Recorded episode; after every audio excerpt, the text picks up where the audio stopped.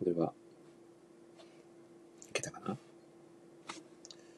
えーと、ついに始まりました。と、よいしょ。いやー、今日は、お、サウさん、早い。ありがとうございます。お呼びさせていただきます。えーと、招待と。無事に入ってね。今日はっていう今日はっていうなんかこう、つ辛さが聞こえてきましたが。いや、さあさんあさあさん、え？こんばんは。大丈夫ですか？聞こえてますか、声は。あ、はい、聞こえてます。あ聞、こえよかったよかってます。た。ついに来ましたね、この日が。そうですね。いやー、もう楽しみで、楽しみで、そして、あ、本当ですか？はいい、やー、楽しみ、半分、怖さ半分みたいな感じです。今まで怖い回ってあったんですか？いや、怖い回、そうですね。あの、第3回のハガリン会はちょっと、あそうですね。あとあの、スペシャルゲスト回ですね。そうです超スペシャルゲスト回も怖かったですいや、あの回もどうなるかわからなかったので、ね。本当に宮尾さんがいてくれてよかったなって思います。確かに。いやー今日は本当に楽しみにしましたんで、ぜひ、いや、ありがとうございます。はい、あの、澤さんに存分に語っていただきつつ、まあ、はい作品の魅力を、まだちょっと何の作品を語るかはね、まだ秘密なんですけど、そうですね。そうですね、まだちょっと誰も分かってないと思うんでツイはいツイートしそうになっちゃった。あじゃあ作品名言ったらはいツイートしますね。あ、OK です、OK です。お願いしますはい。お、そして、みとりさんが紹介し、お、タコさんも、タコさん、アホイ。もうアホイが完全に公用語になってしまいましたね。お、まさきさんが紹介し、こんにちこんにちは。こんばんは 毎回のパターンのやつです。そうですね、時差がね、8時間から。あ、みどりさん、こんばんは。いやー、楽しみですね。澤さん、今日はお忙しい、お忙しいスケジュールでありがとうございます。いやいやいや、全然。大丈夫ですか？か逆になんか、ははいい、逆になんか、はいあの、関連するイベントだらけで、あ、か、本当ですか？はい。いいですよい。やー、今日は果たしてええ、何時なので読めないですね、これは。まあまあまあまあ、はい、これちょっと僕の体力が続く限りは、ありがとうございま頑張らせていただきたいと思いますので、はい、よろしくお願いします。ということで、澤さんも何回目ですか ?8 回目ぐらいじゃないですか、登場。す。そんな出てます？多分それぐらい出てる気がしたんですけどね。まあなんかこう、プチはい出演みたいなね、あの年末の振り返りとかも含めると、あ、そうですよね。お、そそれぐらいして宮尾さんが、こんばんは。させていただいてる。こんばんいや嬉しいですね。そうなんですよね。この第15回を丁寧に設定しているにもかかわらず、かなりちょこちょこ澤さんには出ていただいて でも8回でしたら半分以上出てますから。そうですね。どうなってんだ放送で計算すると、多分、多分タコさん抜いてると思います、今。嘘だ。はい、すごいですね。抜かれた気が。がしますって言ってる。いやー、本当だ。本当かなまあ、あの、僕がファンでもあるので、ラジオの。いやー、嬉しいですね。めちゃはい。くちゃ。ヘビー、ヘビーリスナーで、投稿もしまくるし、出まくる。すごい。よくわかんないフ。ァンを超えた存在ですよ ね。いやー、まだですね、あの、年末の振り返り会みたいな感じで、ええ16回ぐらいやった後にまた、そうですね。多分定期的に振り返っっていかないと、こう、来年、来年っていうか、今年の末の振り返りの時間が多分、そうですね。あの、20 24時間放送とかになっちゃうんで。全く同じことが。そうそう。そうですそのうちの6時間ぐらいは多分僕と宮尾さんがキャプツバを語るみたいな感じになっちゃいそうなんで、いや、それもいいんじゃないですかか。なり人を選ぶ感じになっちゃうと思うんですけど、はいまあ、キャプツバ会めっちゃ、はい、キャプツバ会めっちゃ好きですよ、あ、僕。本当ですか。もう、はいあれですよね、コメント欄の何が溢れすぎて、僕と宮尾さんの話が全然進まないっていうのを、あと、何ラジオも僕好きですよ。いいでしょ需要があるのかどうかわからないまま始めてるんですけど、えー僕がき、僕が聞いてるんで、ぜひ、4回目もやっていただけると。はい。実はもう5回目ぐらいまでは台本書いてるんで、そうなんだ。はいはいさんが何と一発目ですね。ありがとうございます。いやーということで、では、澤さん、早速始めていきたいと思います。あ、お願いします。もう、あのーもう、流れはお分かりかと思いますが、まず僕が、はい、じゃあ、ちょっと、はい、一回消えてますので。はい、上マイク紹介させていただいから、はい、はい、お呼びさせていただきますので、また後ほど、よはい、ろしくお願いします。はい、はい。お、お大好物さんも来てくださいましたね。ありがとうございます。いやーおなじみのメンバーでお届けをさせていただいております。お、大好物さん、こんばんは。はい。じゃあね、えー記念すべき第15回ということで、早速始めさせていただきます。はい。えー全国1億2596万人の漫画好きの皆様、こんばんは。このラジオは漫画ファンのための漫画サイト、あるで窓際ライターをさせていただいている私、モディシーが、あるでご活躍されているライターさんとただただ好きな漫画の話をするという、もはやライターがライティングせずに好きな漫画を語り尽くすタイプのラジオ番組です。改めてご挨拶をさせていただきます。えー漫画アプリあるのライター歴約1年と7ヶ月ぐらいかな。四国は愛媛県の片隅で漫画愛をいい感じの低音ボイスで叫ぶタイプのライターこと、森氏と申します。好きな果物は、いちごです。まあ、いちごと言いますとね、アマオだったり、豊の花、とちおとめなど、2021年現在ですね、60品目を超えるいちごの種類があるそうです。まあ、これがですね、もう食べた瞬間ですね、なんだとと言いたくなるぐらい甘いんですよね。まあ、まるで、まるで、いつからイチゴを食べていると錯覚してたと奥さんに聞かれてしまうくらいですね、僕はいつもイチゴのことを考えながらイチゴを頬張っております。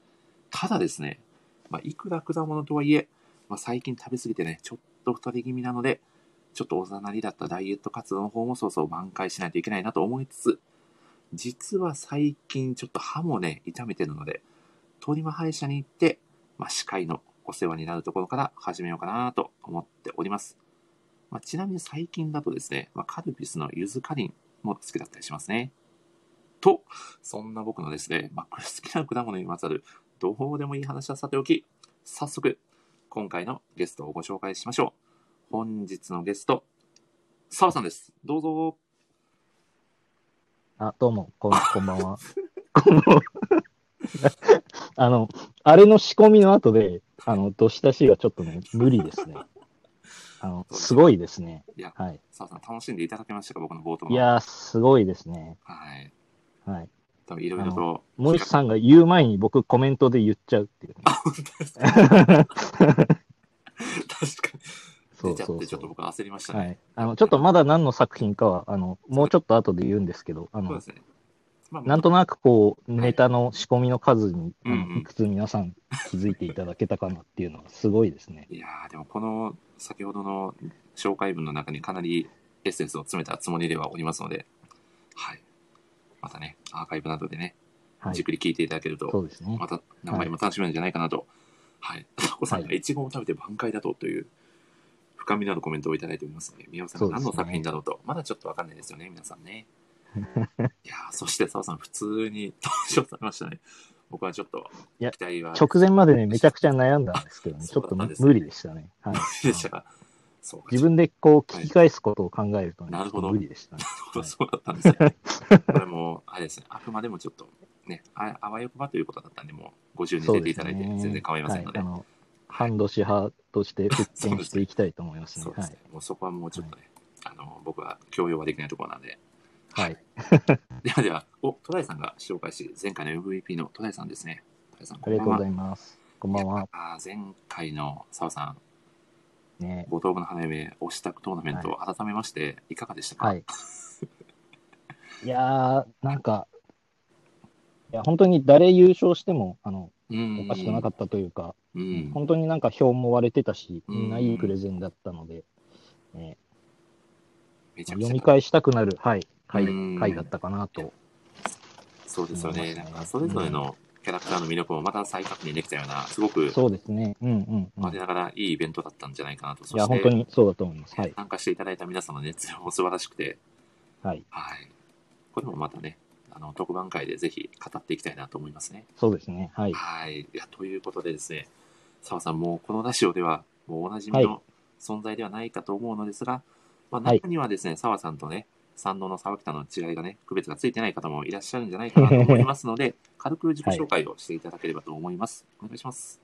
あ、はい。えっ、と、あるでライターをやらせていただいてます、澤と言います。えっ、と、そうですね、森さんとほぼ同期、ちょっと僕の方が遅いのかな。僕も1年と何何ヶ月かやらせていただいてるんですけど、えっ、と、まあそうですね、割とジャンプがあの好きで、もう結構いい年なんですけど、まだ十数年読んでて、まあバトル漫画とかスポーツ漫画とかが好きで、えっ、と、たまに書かせていただいてます。はい。はい。ありがとうございます。いはいということで今日はですね、澤さんをメインでゲストで単体で来ていただくのは、おそらく初めてですか、ね、実は初なんですよね。意外ですよね。僕も言ってて、あれそうだったっけなと思うような。うん、そう、僕もね、今日、はい初ゲストかなと思って、ちょっと振り返ってみたけど、ね初ゲストですね。まあ、あの、ハイキューの座談会は、はいこう、最初から呼んでいただいてたので、うんまあ、あそこはまあ、メインゲストというか、あの、複数名メインゲストがいる中でうん、ゲストっていう感じでは出てますけど、はい。そうですよね。1対1という形でのゲストは初めてということで、すごく、まあ、ある意味はい新鮮な感じがしますね。今日はよろしくお。願いします。はい。お願いします。ありがとうございます。お、そして、リアルカップの青タフさんが来てくださいましたね。青タフさん、こんばんは。こんばんというこは。とでですね、まあ僕もですね、まあ澤さんのご紹介をですね、ちょっとだけさせていただきたいなと思いまして、はい澤さんといえばですね、まあもう、はいあの、あの人ですよね。あの人。例 のあの人ですよね。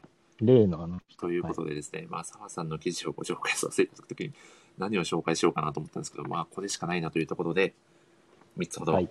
選ばせていただきました。ありがとまずうございます。1つ目はですね、はい。春の、春で書かれた記事で、えーブリーチをもう一度知る、守るために手に入れたものと失ったものという記事はですね、はい。これも結構前になるのかなそうですね。多分ですけど、なんかこう、あのー結構でかい無料キャンペーンがありまして、それに合わせて、あのー多分48万、あのーはいぐらいまで、あの、すごい無料で開放されてた時に、うんまあ、この辺読んでほしいよっていうのをなんかうん書いた記事ですね。すごかったですね。これはもう、はい。なんだろう、この間のここがいいみたいな、はい。これ澤さん、無限に出ますよね、きっと。無限に出る中で、こう、多分5話か6話ぐらいだけピックアップしたみたいな感じですかね。これピックアップする作業もなかなか大変ですよね。そうですね。どういう軸で選ぶのかなみたいなのは、あうんの、編集部の方に相談させていただいいて、うん、っていうのはやりながら書いた記事うですね。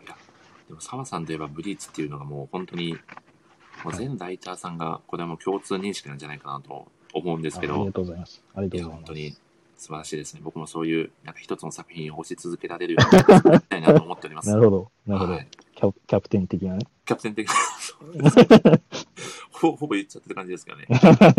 そんなわけでですね、まあ、まあ、その他で言うとですね、まあ、澤さんってやっぱり、まあ、ノートでの活動もすごく精力的にされているのかなというあありがとうございます僕は受けているんですが、はいえーっと、これは、そうですね、あるのライターとしての約1年間を振り返ってみたという振り返り記事を以前はい。出ていたと思うんですけど、ちょっと、はい。これをフューチャーさせていただきたいなと思った理由がですね、ちょこっと僕のことにも触れてくださってて、澤さんああ、はい。はい。はいまあ、ということでですね、ちょっと読み上げさせていただくと、キャプテン翼といえば、森下さんというのがあるライター陣の共通認識だと思います。という一言をですね、書いてくださってて、これがもう僕めちゃくちゃ嬉しくて、はい。ここれをラジオでちょっとねじ込んでやろうと思いまして、いやいやいや。そしてですね、僕、その後の、こう、はい、なんだろう。あの、は森さんもそうですけど、あ ら澤さんが急に消えてしまった。これはどういうことだ？もう一回招待をさせていただきますね。まさか澤さんまで異世界に飛ばされては。どこに飛ばされてしまったんだろう。エコムンドかな？澤さん帰ってこれそうですか？うーん、招待済みにはなってるけど帰ってくれるんだろうか。皆さんしばらくお待ちくださいね。うーん。これ皆さん今声は聞こえておりますか？僕の声は。お、サーさんの冷圧が、冷圧が消え。これ、サーさんは、これは、あれですかね。どこかで修行をしてる可能性が、お、あ、サボさんが紹介し。サボさん、招待済みにはなってしまっておりますね。えーと、どうでしょう？入ってこれそうですかね？これは、トラブルが起こりましたね。一回招待済みになってしまっておりますね。サーさんの冷圧が、どうしたことだこれは何だと案件ですね。どうなんだ？あ、招待が押せるので、もう一回押させていただきます。たまに起こりますね、スタンダお、澤さんが帰ってくれば。ああ、大丈夫ですか？澤すいません。ちょっとちょっと該はい、はい該当のノート記事を開いたら多分 Wi-Fi がああ、そうだったんですね。ぶっ飛んじゃいましたね。はい。よかったです、よかったです。いはや、澤さんが、冷圧が、いつかの澤さんが錯覚していたという。吉田さん、ちょっとまだ飛ばしすぎですね、これは。もちょっとままだ何の作品かね。チャット欄でのネタバレという、ね、リスクが高いのはこのラジオの一つの。特徴でもありますので、はい。澤さん、どこまで段階にいたのかもしれないと、タコさんが、ちょっとこれは。あそうですね。あの、はい。ノートのこと触れていただいて、うんうんまあ、あの、各ライターさん結構もう個性がかなり出てきてるので、なんかこう、今からライターになる人たちとか、うん。あの、まだそんなに年数経ってない方たちに、なんかこういうふうにやってるよっていうのも、本当に皆さん書いてくれてるので、うん僕もそれをリスペクトさせてもらってうん書いてみたっていうところもあるので、はい、なんか、あの、どんどんこれからもライターさん増えていくと思うので、うん。そういう方たちに読んでもらえるものがあったらいいかなと思って書かせていただいたと思います。いやーめちゃくちゃ、めちゃくちゃ素敵ですね。はいそして僕、これ、後日談なんですけど、澤さんが、はい。はい。ブリーチのニュース、レビューは澤さんが書くから大丈夫だよねって言われたいです、的なことを書かれてたとはい。思うはい。はい。んですけど、はい。はい。そのそれに対してタコさんがツイートで、とっくの、とっくの昔にそうなってますってツイートしてたんですよね。してましたね。はい。タコさん、これは、僕、あれですね、ワンピースのはい、ウソップが仲間になる時の、なんかシーンを思い出しましたね。俺たちもとっくに仲間なのみたいな感じのことをなるほどね。ルフィが言うみたいな、もう澤さんなるほど特にそんな存在ですよっていうのを、タコさんが、こう、つぶやいてるっていう、なんか僕、泣けてきましたね。ありがとうございます。素敵です。もう澤さんは本当に、もはやブリーチになってしまったんじゃないかなというぐらい。あ、やばい、ブリーチって言ってしまった。危ない危ない。まあ、ということでです今日ね、そうそう、今日話すのは違う作品かもあしれないちょっとまだね、まだわかんないですかね。そうそうそう。うんということでですね、やはり澤さんといえばこの記事に触れないわけにはいかないでしょうということで。はい。お、そして花花さんが紹介し、花花さんこんばんは。はい。まだ澤さんは何の作品を語るかは分かりません。はい。よろしくお願いします。はい。ということでですね、えー、澤さんがこの、まあ、偉業と言っていいですよね。ブリーチ全74巻を毎日振り返るというはい。ノート記事。はい。いやー、これは、もう、ぜひですね、はい。このブリーチのノート記事を、まあ、書かれた、まあ、経緯であったり、いろいろお話をはい。聞かせていただきたいなと思うんですが、きっかけはどういうようなきっかけで、えっと、きっかけとしては、あのー別の媒体で、あのーハイキューを、あのーちょうどその時44巻まで出てたのかな。うんうん。あのそれをまあ、毎日紹介するよみたいなのを書かれてる方がいて、で、まあ、あのーまあ、僕の周りの人って、その僕がライターやってるっていうことを知ってる人が結構いるので、はいはい。まあ、あの、ブリーチでやってみたら、みたいなことを、まあ、上司的な人に言ってもらったんですけど、うんうんでもまあ、何本か貯めないとできないよなと思って、はい。74巻あるので、うんうん、まあそうですよね、最初は。はい。で、あの、カレンダーを見たら7月14日だったんですよね。はい。で、えっ、と、7月15日っていうのが、うんあの、ブリーチの主人公がイチゴっていうんですけど、はい。イチゴの誕生日だったんですよ、7月15が。あ。明日かと思って、そう、明日から書かないとダメかと思って、で、書いたんですけど、うんまあ、あの、なんか僕はあんまりこう、毎日コツコツとかが全然できないから、うん。まあ、言うて、結構時間かかるかなと思ったんですよ。全部振り返るのが。うん。で、書き始めたら結構その、まあ、ツイッターで僕の活動を拾ってくれてる人たちの中で何人かが、これ毎日やるなんてすごいみたいなことを、ツイートしたわけですよ。うん。いや、でもあ、一記事毎のボリュー日やるんだムも、なかなかのボリュームでしたもんね。そうですね。まあ、一巻が多分一番はい。文字数的には短くて、多分2000いってないぐらい。うんで、多分、2時間かからないぐらいで書けたので。まあ、これぐらいかなと思って。たら、まあ、そのツイートしたら、はい。毎日やるなんてすごいみたいなことを言われたので、うんうんあ、毎日やんないとダメなんだと思って。あれ？最初、でまあ最初はもう毎日振り返るっていうもう、手でも始められてたんですかね、初日から。そのつもりはなかったんですけど、途中から。多分どっかで、はい多分どっかで、あの、毎日やることになりそうだなって思ったタイミングで、多分ノートのタイトルもちょっと変えたんじゃないかなと思って。ん、なるほど。はい。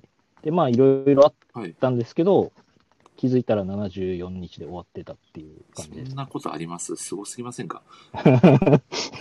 よくわかんないですけどね。いや、ではいも、じゃあ、もうほぼストックがないままに始めたっていうことですよね。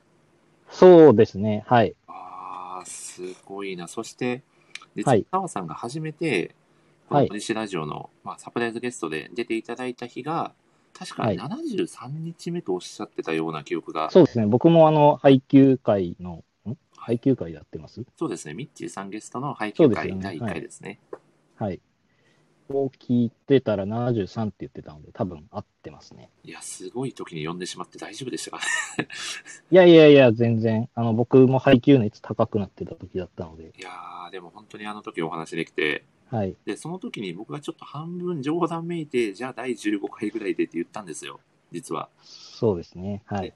それがいつの間にやら、もう確定事項のように、第15回には澤さんとのブリーチ会ということで、はい僕。の中でもういつの間にか、もうそれが、もう、果たすべき目標到達点みたいな形になっていたので、まあ、その日を今日迎えられて、もうめちゃくちゃ幸せです。ねえありがとうございます。昨年の9月とかだったじゃないですか。9そうですよ月末ぐらい。ね。半年ぐらいですよね、はいちょうど。そうですよね。だからこのラジオも、はい。それだけコンスタントに続いてきてて、15回目がこのペースでうん開催されてるってことなんで、本当にすごいなと。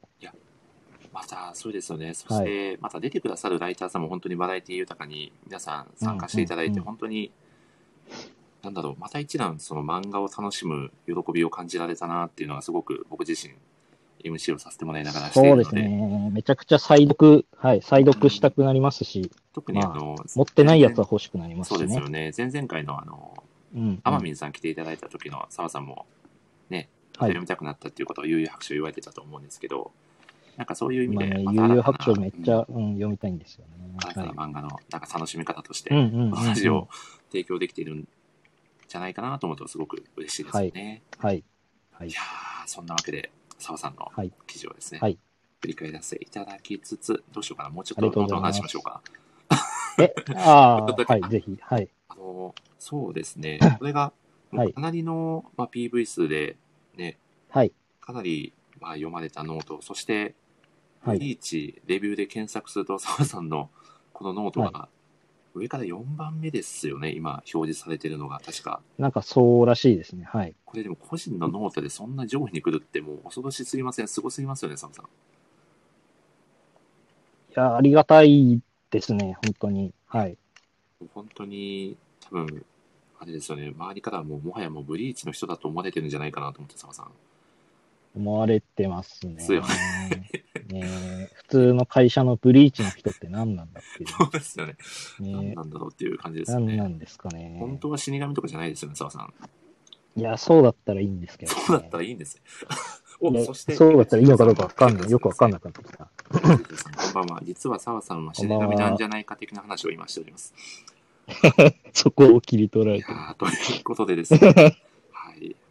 こだけ切り取られても何のこっちゃと思いますが、ちなみに74巻、こう、はい。抜けてこられて、その、はい。書き終えた時の最初の気持ちってどんな感じでした？か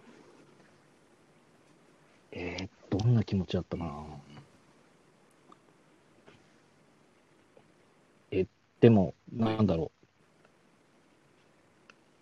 う。いや、やっぱり、こう、74巻の内容にもなっちゃうんですけど、うんあ74巻のノートの内容にもなっちゃうんですけど、やっぱりなんかこう、ブリーチっていう作品が素晴らしいからそれだけのことが書けたので、なんか、やっぱりすごい作品だなっていうのを改めて自分でも再発見できたうん。期間だったので、まあ感謝というか、あ久保先生すごいなっていう気持ちが、さらに強くなりましたね。もう再読するたびにだんだん好きになってて、ーなんかもう、ね、止まらなくなっちゃってる作品が僕の中に何個かある中の筆頭なので、うん、うんなんか振り返ったおかげでより好きになりましたうね。んまた、澤さんも読み返すたびにまた新たな発見だったり楽しみがあるっていうこともノートの中で触れられてたと思うんですけど、そうなんですよう。ん、なんかその愛をすごくはい。一身にこう浴びてるような感じで僕も澤さんのノートをすべて読ませていただきました。ありがとうございます。こう、日一日に何個もいいのがついてて、そう、それはすごい速度で読んでいただいてるなといやでもすごい、もうあれだけの解像度で作品をこう、こうレビューをかけるっていうのは本当に澤さん深みがすごいなと思って、はい僕が同じことをしても絶対にあの深さにはならないなと思いまして、本当に澤さんすごいっていう、もうそれだけですね。ありがとうございますと。いうことで、タコさんがですね、はいあれだけメジャーな作品でその位置にいるのがすごすぎると。タコさんも驚愕されておりますね。はい。いやそんなそんな澤さんとですね、まあ今日はあえてこの作品をですね、語ろうかなと思っているんですが、はい。はい澤さん、先に伝えておきますが、おそらくですね、今日日付超えちゃうんじゃないかなと思っております。本当ですか？はい。いや、僕は全然構わないんですけど、大丈夫です。僕も全然はい構わないです。本当ですか、はい。ありがとうございます。Wi-Fi の、Wi-Fi の続く限りは行こうと思いますんで。そうですね、視聴者さんがどう、どうなるかですね。そうですねまあ、視聴者の方いなくなっても喋り続ける可能性はありますけど、74日間駆け抜けてきた男は言うことが違いますね。はい。素晴らしいですね。青田さんが何とおっしゃってます？何ということでですね。はい。ということですね、澤さん。本ラジオのテーマが、ただただ好きな漫画について語っていただくという漫画好きにはたまらないテーマでございます。はい。早速ですね、本日語っていただく漫画のタイトルを教えていただいてもよろしいでしょうか？はい。えっ、と、今日はですね、あの、せっかく時間をいただいてっていうところで、あの、久保太斗先生のブリーチという作品を語らせていただければと思いますので、よろしくお願いします。だと？コメントも、コメントもちょっと、コメントもちょっと待ちましょうか。そうですね。あ、普通に拍手されちゃってお。そして、小賀さんどうして知らない？紹介して、小賀さんこんばんは。こんばんは。今回は優勝おめでとうございます。お、あタコさんが、なんおタコさんがと言ってくださっておりますね。お、みおさんも、さらに点々をして、なんだと、青田さんも、なんだと、と。これは、素晴らしいですね。ですねお、そして、ちょっとちゃんめいさんが紹介し、ツイートしようちゃんめいさんこんばんは。ただいまですね、チャットなんで皆様が、なんだと、とつぶやいていただいております。いやー、ということで、やはりですね、澤さん、もうこの作品しかないでしょうということで、はい。はい。今日はですね、ありがとうございますはいおちゃんめいさんが元気にこんばんはと言ってくださってますね。こんばんは。今日はですね、ちょっとちゃんめいさんがですね、冷圧に邪魔されて遅れましたということで、澤さんの放つ冷圧が相当強力だったということですね。そうみたいですいね。やー、これは僕も途中で吹き飛ばされてしまう可能性ございますね。あ、今、今ようやく何の作品について話すか、あの、言い終わったところなので、大丈夫です。タイミングとしてはちょうどよかったような気がしますね。30分何の話してたんだって思うと思うんですけど、あの、バックナンバー聞いあ、バックナンバーで後で聞いていただいたらわかると思うんですけど、大体ブリーチの話をしてましたね。そうですね。ほぼほぼブリーチの話で周知していたという。はい。はいブリーチを匂わせないようにしつつも、全然匂わせてしまっていたというね。はい。というわけでですね、早速ですね、澤さんにブリーチの、はいまあ、お話をですね、いろいろ語っていただきたいのですが、やはり、まあ、このラジオ、恒例にはなるんですけど、澤さんが感じているブリーチの一番の魅力を語っていただければと思います。はいお聞きしたいです。とそうですね、あの、まあ、繰り返し読む、読んでるってさっき言った通り、あの、僕一番好きなのが、こう、世界設定の深さというか、はいはい設定がすごい深いなっていうところうーん。と、まあ、そはれいを、なんか、それに勝る、こう、絵のインパクトの凄さというか、うーん。なんか、実はめちゃくちゃ構成がすごいんだけど、うんで。もなんかこう、パッと読むと気づかなかったり、気づけなかったりとか、っていうなんかこう、作品の奥深さみたいなのが一番好きなところですね。なるほど、そうですね。確かに僕も、はい。こう初めてそのブリーチを読んだ時にもちろんその,、その絵の力強さだったり、そのかっこよさだったりっていうのはもちろん、うんうん。すごいなっていうの印象はあったんですけど、その作品の深みっていうところに全然はいそ、の深いところまでは気づけていなかったので、はいなん。かそういう読者の人ってやっぱり結構多いんじゃないかなっていう作品でもあるのかなと。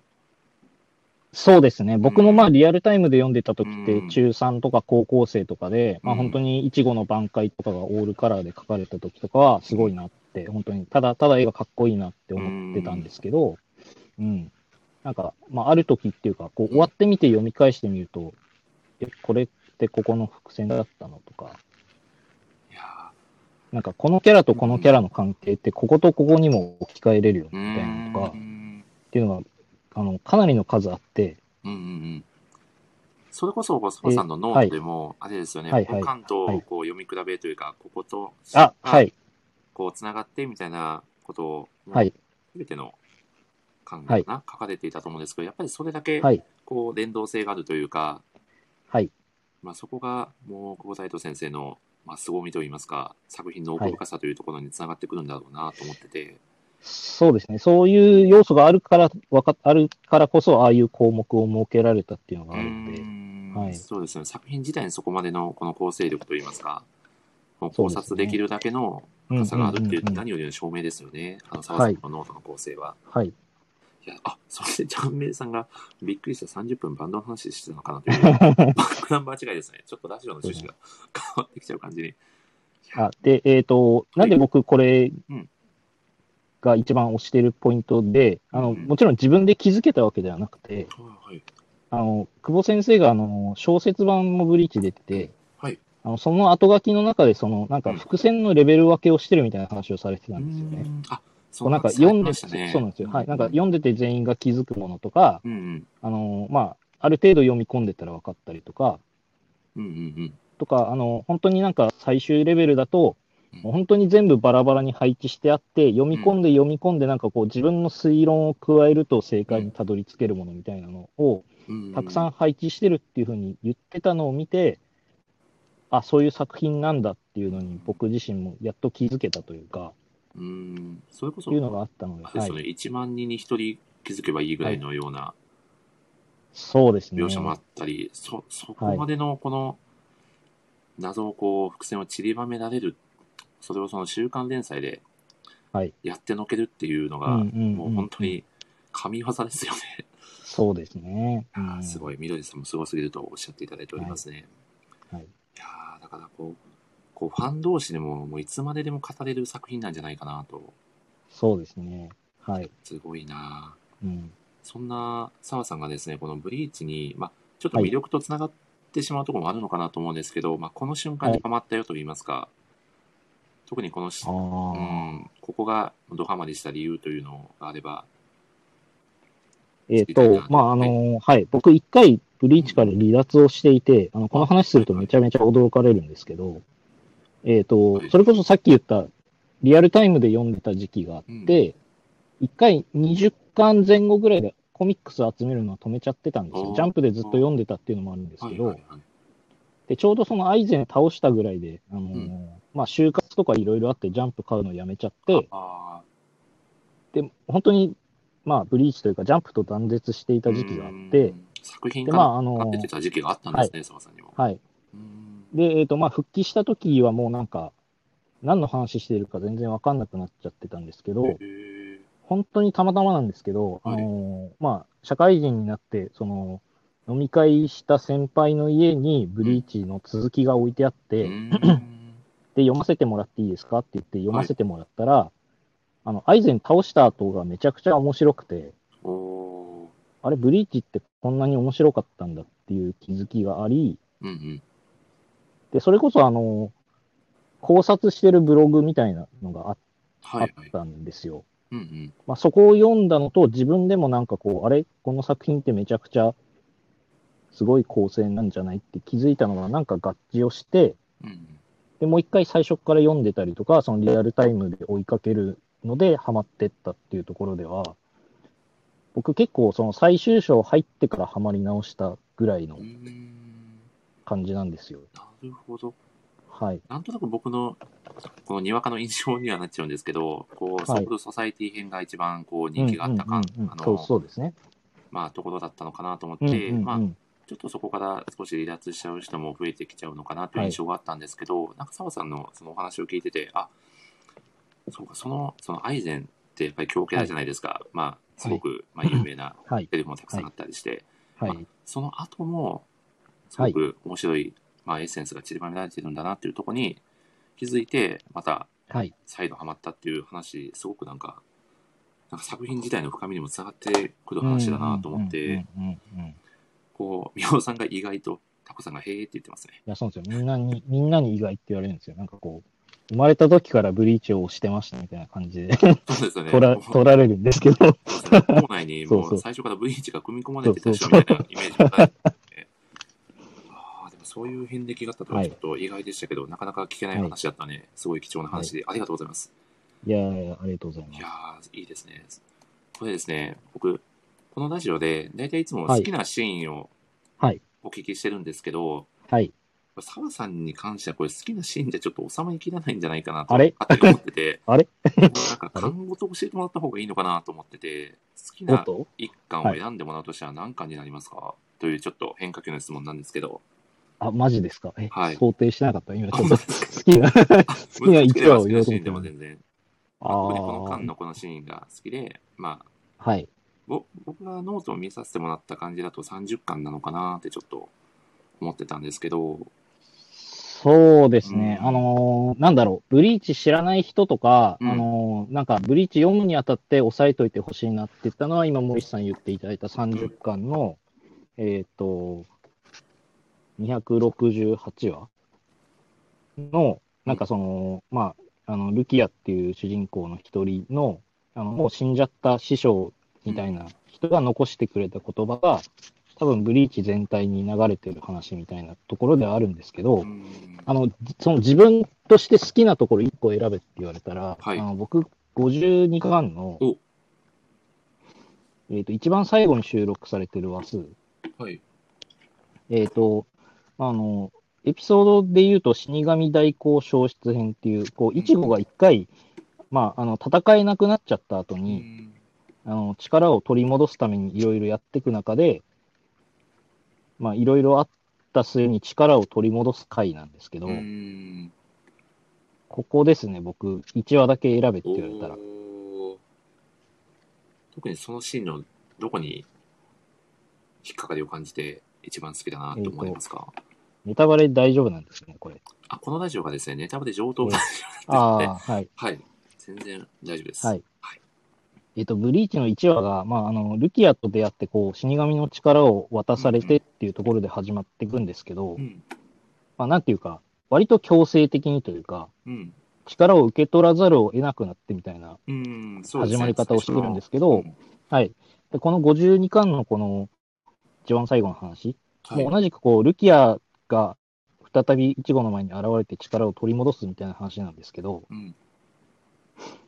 えっ、と、まあ、ブリーチずっと通して読んでいくと、こう、ルキアもなんかこう、自分の力を捨てたくて、こう、イチゴに、実は渡してたんだよ、みたいな、なんか、話でもあるんですけど、これってなんか、この時になると、イチゴは本当にもう力が欲しくてしょうがなくて、うん。で、ルキアも、まあ、イチゴは戦ってる姿うん。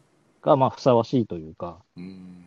っていうところで、なんかもう一回力を渡すっていう文脈が、なんかこう、52巻を経て変わってきてる話でもあったりとか、うん。あとは、あの、まあ、いちごがこう、雨が降ってる中で泣いてるように見えるというか、まあ、僕の中では泣いてるんかなって思って読んでるんですけど、いちごの心がバキバキに折れて泣いてる回なんですよ。うん。で、そこからなんかこう、力を取り戻していくみたいなのとか、あの、最後のページのもうなんか、さっきまでめっちゃ泣いてたのにすごい決め顔になってるいちごとか、うん。なんかいろいろ詰まってる1話だなとう思って。ん。で、なんかさっきの話に合わせると、なんかこうブリーチにもう一回ハマったなんか自分のうん、なんか、状況ともすごい重なるなと思ああ、なるほど。って。はい。ここを押したいですいね。やー、これは、はい。いやー、多分ね、これをもうちょっと理論立てて語っていくと1時間ぐらいかかっちゃうので、ラジオの構成的にいろいろなそうですものが出てきね。てダメ、ダメだ。またスピちょっンオフでと詳しい、はい。はい。そうですね。詳しい話はちょっと別で、はいい。や聞きたい方がいれば、はい。詳しく語ります。楽しいですね。ではですね、ちょっとライトな質問になっちゃうかもしれないですけど、サブで一番好きなキャラクターをぜひ教えていただきたいなと。はい。はい。えーっと、これ結構いろんなところで聞かれて僕も悩むんですけど、おーまあ、えーと様々なキャラクターいますもんね。そうですね。まあ、いろいろ考えた末に僕の中では、あの、6番隊の副隊長のあばらいレンジが一番好きというふうに、はい、言わせてもらってます。表紙も好きって言われてましたもんね。レンジが出てそうですね。まあ、あの、またリアルタイムの方に戻っちゃうんですけど、うん11巻の表紙を、こう、本屋さんで見たときには、めちゃくちゃかっこいいなと思ってて、うーん。であのブリーチって結構この見た目がどんどん変わってくんですよ、キャラクターの。うんうんうんあの、ショーが変わったら髪型が変わってたりとかっていうのがあるんですけど、まあ、レンジもなんかこう、最初すごいかっこいいゴーグルをつけて出てきて、ああ、つけてましたね、ゴーグル。はい。で、あの、だんだんこう、なんか布とかに変わってくんですけど、うんうん、あの最初のゴーグルが僕めちゃくちゃ好きで、で11巻だとギリギリゴーグル1号に壊される前でつけてるんですよね。でその表紙が結構昔からずっと好きで、うんうん、まあ中盤でレンジがあんまり活躍できなくなってっちゃうんですけど、まあ、あの、森さん全部読んでいただいたからわかると思うんですけど、あの、最終章でまためっちゃ活躍するようになるんですよ。うん、そうですね。なんかそこでの再浮上もすごい嬉しくて、うん。なんかいつか活躍してくれるんだろうな、いや、でも活躍してくれんのかなみたいな気持ちで読んでた、あの、中盤があったので、実際にこう、活躍してくれたときに、いや、11巻からずっと待ってたわっていう感じついに、とか、ついに来たんはい。ですよね。あと多分、あの、これ一番好きなバトルとかって後で質問であったりします？大丈夫ですか？あったりします。あったりします？あじゃあそこで言います。あ、お願いします。ぜひぜひ。はいと、かもあったりとか、あと、いいね73巻の表紙になってるんですよね。うんで、あーそうですよね73巻って、うんあの、レンジ全然出てこないんですよ。もうでも最後から2番目の巻ですもんね。そあこそうなんンジっていうのがまた、そうそうそう。そそのなんか久保先生の中の重要さというか、うーん、うん、あの、本編全然出てきてないんだけど、物語の位置づけ的にはやっぱり最後、ウリュウが表紙になって、うん。レンジが表紙になって、イチゴとルキアでっていう、なんかこの4人というか、うんうんうん。なんか死神の、まあ、最後の代表はレンジなのかなっていうところで、なんかすごい、あなんか嬉しくなったのもあって、やっぱりレンジかなってところですね。あ。結構迷うんですけど、はい。いや、素敵ですね。はい。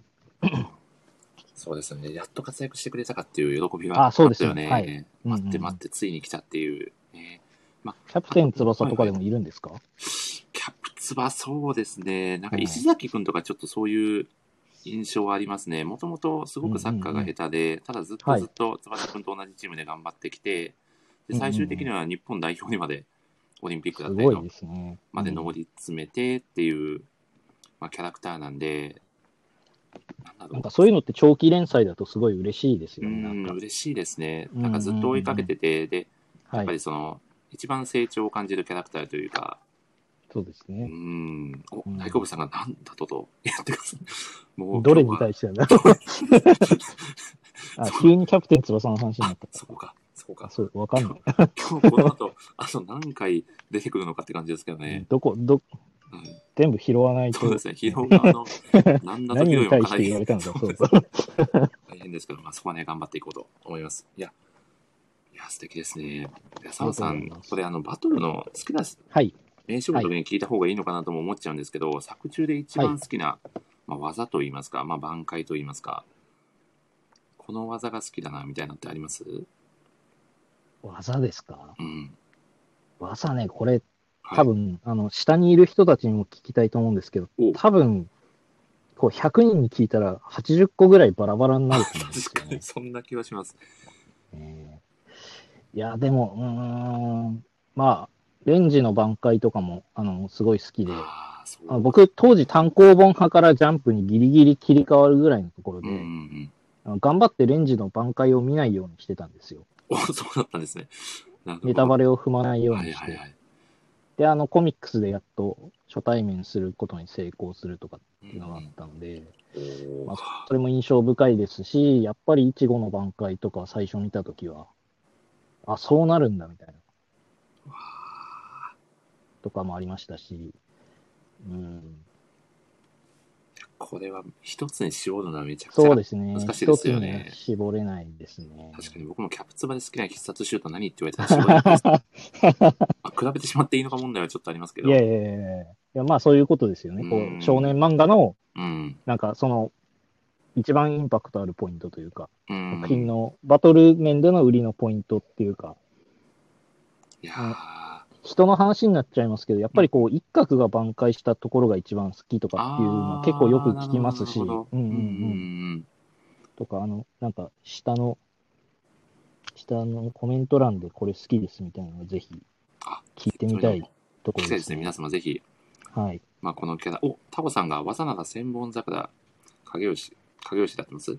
吉影合ってますうん影吉ですよね。合ってます、合ってます、合ってます。千本桜のはい。回、あれ観光名所になり得るんじゃないかなと思ってるんですけど、めちゃくちゃおしゃれじゃないですか。かっこよすぎません？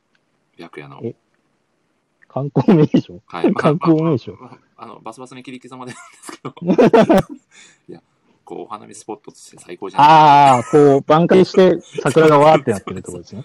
まあ、その北大前のはいイチョウ並木みいな感じですねも。うはい。聞いてくれるなって感じなんですけど、はい、いや、動画で見たらめちゃくちゃ綺麗だなそうそうそうそう挽回の演出が全部かっこいいんですよねあの、千本桜影吉だと、こう、剣を手放したら、こうんう、地面にね、うん剣が全部消えていって、こうんう、刃がわっと出てくるとか。ん。いや、あの見開きもかっこよすぎますようんうんね。うんいや、すごい。お、そしてヨネさんが紹介しました。先日はありがとうございました。素敵なイラストを。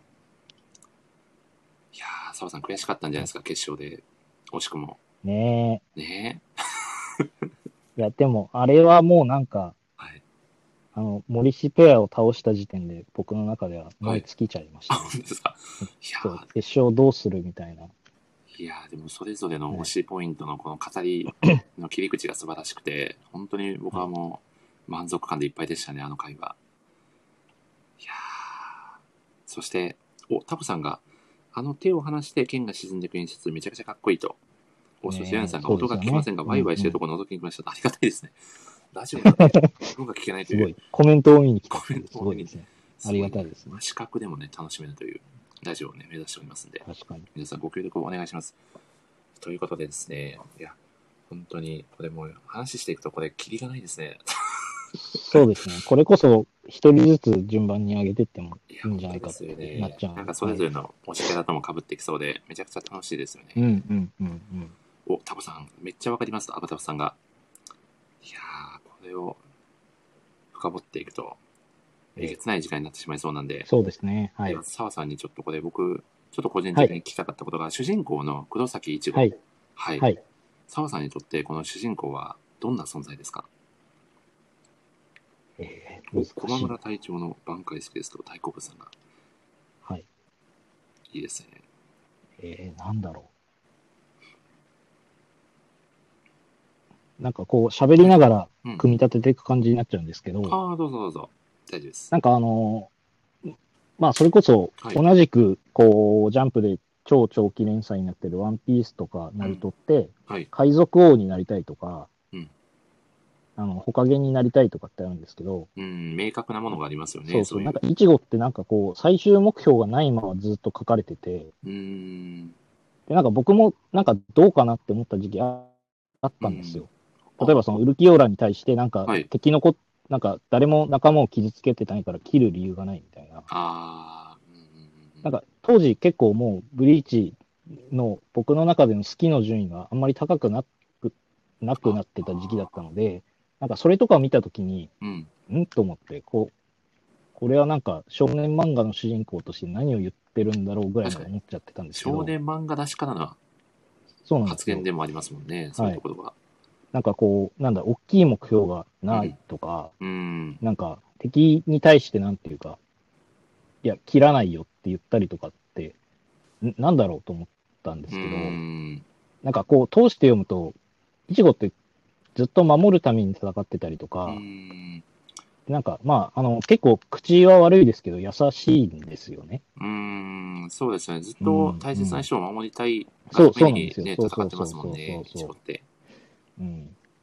だからな、なんだろうん。なんかそれは、この幼い頃にそのお母さんをその守れなかったっていうところの。後悔だったりとかも僕もしかあるのかなみたいなことを思いながら読んでたんですけど、はい。うん。で、なんか最後の方になんか、あの、霊王になるのかなみたいなこともちょっと思っちゃったんですけど、うん。でもなんか最終的にはこう、日常に回帰してうん。って、でもなんか、あの、目のシワがだんだん消えていくみたいな。うんあ。の結構、眉間にシワを寄せて戦っている、あーなんか割と辛そうに戦ってるうんちょっと苦しそうな表情といいます男の子だっか。たので、うんはい。でもなんか、こう、コンが憑依したときは、なんかうん、いつもあいつこんなに目にシワに力、あ目に力入れてて、なんか疲れねえのかなみたいなこと言ってたりとかはいはいはい、なんか、割とこう苦しい顔をしてずっと戦い続けてたうん子だったかなと思って、なんか決してなんかそれが最後、うんうねん。戦いが好きっていうわけではないそうそうそうのかなっていうか。そうそううんうんでなんかそれが最後うん、あの、最終話読んだらわかるんですけど、うん。なんか、結構、まあ、一番簡単に言っちゃうと、お父さんに似てなんていうか、いい顔つきになったといううか、ーん。うん、だからな、なんか、うん。結構でかいスケールで描かれてるんですけど、すごい等身大の主人公だなと思って、ん。なんかそういうとこが、あの、読んでた時は気づけなかったんだけど、うん。今になるとすごい一番の魅力かなっていう、なんかうん。作品のスケールに対して、なんか、うん。まあ嘘くさくないって言ったら変な言い方になっちゃうんですけど、うん。なんかこう、うん、なんて言ったらいいのかな。まあこうな、なんだろう。作品のスケールに合わせて、ああの、大きくなりすぎることもなかったから、なんか最終的に、うん。あの、日常に回帰できたのかなっていう意味では、ううんん、なんか、そうですね。なんか僕はすごくいい終わり方だったんじゃないかなってうんうんうん、思いましたね。やっぱり最後はそこにはい、なんか日常の、まあ、それこそお父さんの、もそうそうだと思うんですが、まあ、じうんうん。女神としての力を失ってでも、やっぱり、その一緒に生きたい人のために生きるっていうところは、なんか、うん、こう親子だな、みたいなのをそうですね。感じましたね。いやー、こう僕作品読んでて、これちょっと僕の、はい。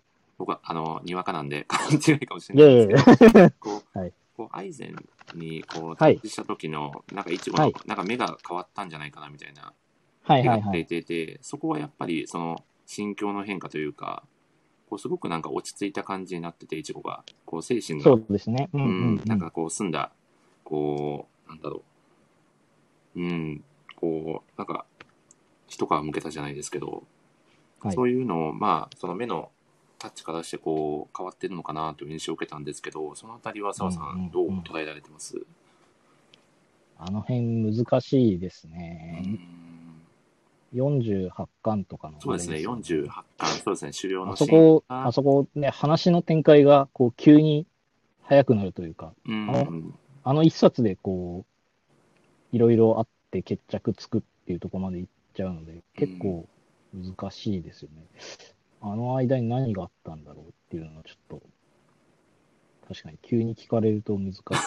すいません、急に聞いちゃって。いやいやいやいやいや。いやーでもなんだろう、うん、なんかそんな、こう一部の心の成長をすごく丁寧に描いた物語。なのかなとうんうんうんうん。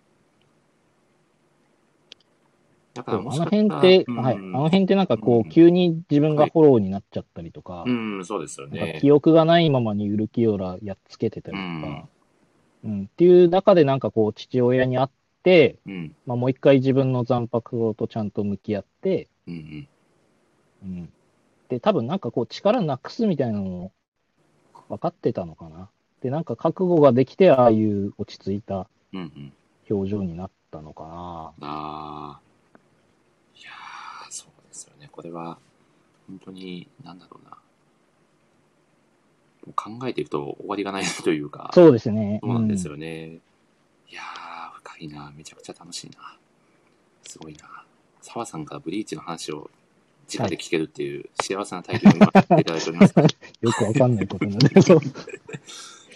ただですね、ちょっと澤さんの礼髪をですね、53え分一心に僕受けてたので、はいちょっとですね、そうそう僕の霊力が突きかけてきたので、ちょっとですね、澤さん、ここでですね、ええ、ちょっとですね、この素晴らしいブリーチ愛をお持ちの、ちょっとある方にご登場いただきたいなと思うのですが、よろしいでしょうか？いや、もちろんぜひぜひ。はい。かしこまりました。とですね、ブリーチっぽい感じで登場してくれるんじゃないかなと思いますので、期待して待ちましょう。誰来るんだろう。誰が来るんでしょうね。堀内さん、挽回使ってファイトでチャンピオンさんが嬉しいですね。いや、僕、挽回使えるほどの、まだね、まだ残白ともまだね、名前もわからない状態なんで、ちょっとこのラジオ中には、なんとかすごい。聞き出してラジオ。あ、助けに来たぜ こんにちは。いちごかと思いきや、みどりさんでしたね。みどりさん、こんばんは。あ、ここんばんはですね。こんばんは。あ、みどりさん、嬉しいです。ついについに来てくださいましたね。ということで、サプライズゲストのみどりさんです。みどりさん、今日は本当にありがとうございます。また呼ぶのが遅くなっちゃいました。すみません、3、40分でって思ってたんですけど、いいえ。ニヤニヤして聞いてました。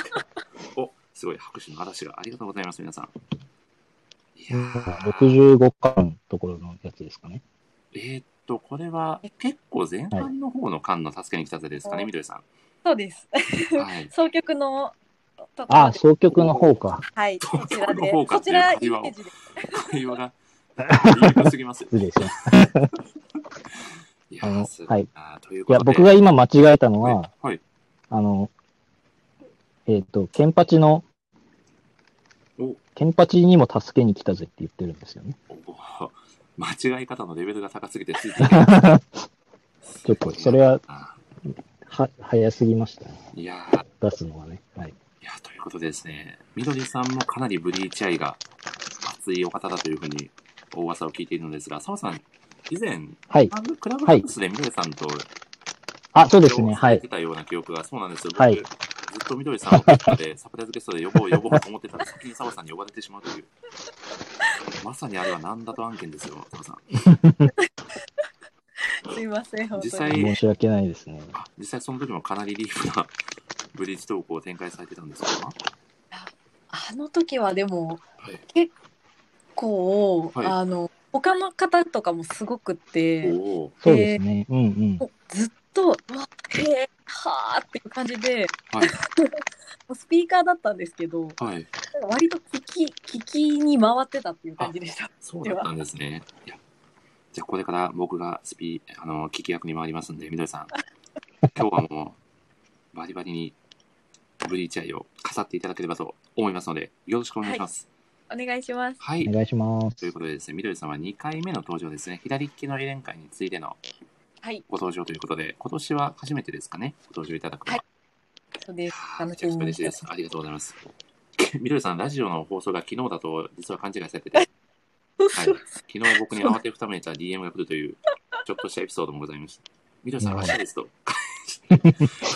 ちょっと助けに来るのが早かったんですよね、みどりさんね。本当にバッチリ準備してたんですけど、何も音沙汰がなかったので、いやー、逆にすいません。ということでですね、えっ、と、みどりさんが感じられているブリーチの魅力をぜひ語っていただきたいなと。はい、えっ、と、そうですね。やっぱりあの、結構私がリアルタイムで読んでたのが中学生の時だったので、おうおう。あのーあんまりこう、深、深読みがまだできてなかった時期なんですが、その時に一番、あのーまあ、面白さを感じてたのが、うんまあ、登部登場人物たちの、まあ、関係性が結構複雑だなと思っていて、うんうんうん。で、あ、あのキャラとあのキャラって昔そうだったの？とか、あ なんか、あ、そこ、そういうつながりがっていうのが結構どんどんどんどん出てきて、ーうんうん。で、あの結構、まあ、バイザード編とかになると結構そういうのがこうわーっと増えてくるんですけど、うんうんうん。まあ、そういうのがこう今までにあのないあの、まあ、漫画の要素個人的に漫画の要素だったのでもうすっごい盛り上がってて、でやっぱりその辺が魅力だなと思っているのとあとさっきちょっと出てきた、なんかあのまあいちごはいろいろこう守る戦いをしてるっていうお話があったんですけど、うん。結構あのこれは結構私が澤さんのノートとか をまあ読んでる中で思ったことなんですけど、うん。まあ、それぞれのキャラクターたちにも結構守るものが、まあ、それぞれにあって、で、まあ、分かりやすいのがあの白夜とかだったりすると思うんですけど、うんで結構彼はあの序盤掟をあのすごい重んじてそれをこう守って戦ってたりするんですけど、まあ、そういうなんかどのキャラたちにもあの守るべきまあものがあるっていうのがすごい魅力だなって思ってます。ああ、素敵なコメントありがとうございます。いや、さすがですね。うーん。なんかこう、ちょっとある程度こう、時を重ねてからまた再読すると、さらに昔は気づけなかった作品の深みに気づいて、さらに深みにはまるっていうのは、結構皆さん、この作品に関してはあるんじゃないかなって感じましたね。うんん、素敵ですね。じゃあ、みどりさん、この作品で一番このシーンが好きだなっていうところって、どんなシーンですか、これが結構あるんですけど。お結構ありますか？言っときましょう。あるんですけど、ただ、あの、ちょっと今回、いろいろ考えた中で、うんうん。あの、好きなシーンというよりかは、うんいろいろこう、ビーチを思い返したときに、あ、印象に残ってるなっていうシーンを、ちょっと考えてきておーめちゃくちゃいいですね。でパッとなんか頭にそのいろんな漫画他の漫画もそうだと思うけど、結構頭に思い浮かぶシーンって結構あったりする、うんうんうんうん。あえっ、とちょっと2つありまして、はい。でどっちも別れのシーンなんですけどお、結構あのベベタなんですけど、えっとまず一つ目が、えっと織姫が、うん。あのーウエコムンドに行く時に、いちごにウルキパラに一人だけバイバイ言っていいよって言われて、まあ別れを告げに行くシーンな27巻かな、うんうん。すごい、はい。あの姫の表紙がすごい可愛いんですけど、うんうんそのあのやっぱり好きないちごに別れバイバイを告げるシーンでこうキスをしようとするんですけど、うん。そうダメだやっぱりできないやって言ってボロボロ泣くっていうあのシーンがもう当時読んでて本当にもうあの一緒に泣くっていう。っあていう、まあ、一つ目の別れの日であともう一つが、えー、とこれもすごいベタなんですけどもう一人のえっ、と59巻。ー宇野原会長の。なるほど。えっとそうですね。あのケンパチ対ケンパチという、あの決闘シーンなんですけど。はい。うんうん。あの、さよなら、世界でただ一人私を喜ばせた人よ。でうん。あの独白を残して、あの、切られる宇野花隊長っていう、ちょっとその二つの別れのシーンが、ね、すごい印象に残ってるシーンで、好きなシーンです。いや、これは作中屈指の名シーン2つが出てきましたね、澤さん。そうなんですはい。いや、27巻のやつは多分ね、まあ、織姫のことが好きだったらみんな好きなシーンうですよね。ん。いや、本当ですよね。確かにそう。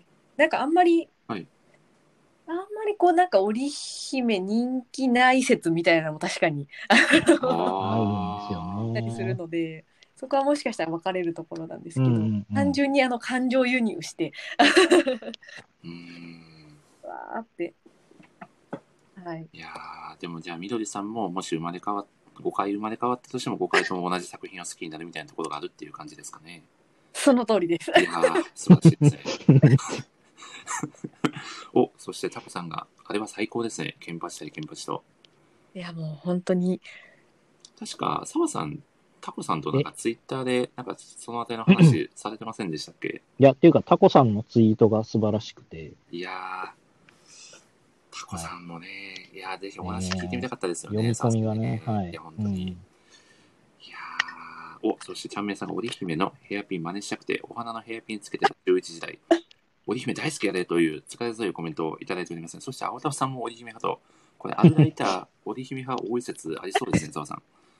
いや、いい、いいんじゃないですか。いや、素晴らしいですね。と織姫派っていうのはまた、まあいいや。おでもない やいや澤いやさん、これは、なんか、一加減いや、あの、僕は、あの、ルキアは主人公ですよってずっと繰り返し言ってるので、そうですね、書かれてましたよね、ノートでもしっかりと。織姫派とは、みたいな。うん、なんぞやみたいな感じ。そう、織姫しかおらんが、みたいな気持ちも、まあ、なくはないので。うーん。すみません、すみませんじゃなくて。すみません。そういうことではないですよそうさんの圧をかけてみたいになってますね。いやいやいやいや謝られてるという。はい。大丈夫ですよ。顔上げてください。はい大丈夫ですいや、あの、織姫に魅力を感じてたら、あの、大丈夫ですよっていう話だと思います。圧をかけて、まさかのやってしまった。いや、大丈夫ですよ。あの、皆さん、あの、まあね、どのキャラクターを愛するか、皆さん、あの、自由ですんでね。はい、そうですね気。兼ねなく愛していただければと。ということでですね、みどりさん、これ、あのですね、まあ作中でですね、まあ、一番、まあ、このセリフが好きだなっていうセリフってありますか、これ結構あの読み返して、うんあの自分でも意外だったんですけど、はい。あの私好きなキャラのまあ一人にあの黒土真由里という、まあ、問題キャラがいるんですけど。やっぱりちょっうとそこで、あのー彼の私が、えっと好きなセリフでですねあの100年後までごきげんようっていうセリフがあるんですけどあのまあこのちょっと戦いがすいませんあの好きっていうのもあるんですけど、うんうんうんすごくそこの戦いの締めのセリフとしておしゃれであの狂気的ではい。かっこいいなっていうのでお おなるほど。いや、すごいねマイナーなんですけどこれ、澤さん、前売り人気ってどどうなんですか？結構。えーっとですね、あの、うん最初に出てきたときは、はい。あのすごい悪いやつといううか、ん、まあそうですね。石田雨竜のおじいさんをこう人体実験してみたいはないところまで描かれちゃったので、とか、あの部下を爆弾にしてみたいな登。場の仕方をしたので。そうそうそう。でもあれってうん、あのソウルソサイティに来たやつを手段を選ばないでこう、メタメタにしてるだけなんですよね。うん。だから、あの、アランカル編になって立場が変わって、なんか実は面白いやつだったみたいなのって、まあ、キャラ変わりすぎじゃねっていうのはあるんですけど、うん。まあ、思い返すと、イチゴたちって侵入者だから、まあ、いろんな手尽くして戦うのはしょうがないよねっていう気持ちもあって、うーん、なるほど。うん、多分、うん、全部通して読んだ人は多分、その、なんていうか、面白いし強いし、うん。卑怯だし、でもなんか最終的にはこう、ネムを大事にしてるしっていうところでは多分、まあ、みんな好きというか、うん、まあうん最初はちすごいょっと歪うん歪んだ親子なのかなと思ってたんですけど、だんだんちょっと愛情も感じられるような描写もあったりして、確かに印象がガラッと変わるキャラクターだなとは思いますね。そうですね。うん。うん。タコさんも前出様大好きですということで、みどりさん。タコさんも同じく前出様を推してるそうですね。ちゃんめいさんがブリーチのキャラはみんなセリフが素敵で素敵と。引用まで出ますね。素敵で素敵。素晴らしいですね。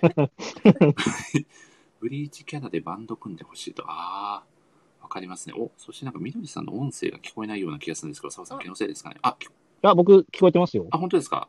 あ聞こえますか、あ、今聞こえました。よかったです。よかったはいそしてですね、あ、みどりさん、そういえばなんですけど、はいはい。あの、ブリーチのまゆり様といい、左利きのエレンの柳さんといい、なんかみどりさんが好きになるキャラクターって なんか、こう、癖が強いと言いますか、そうですよね。すごいですね。なんかブリーチが 振り、すごいな振り切れてるキャラ。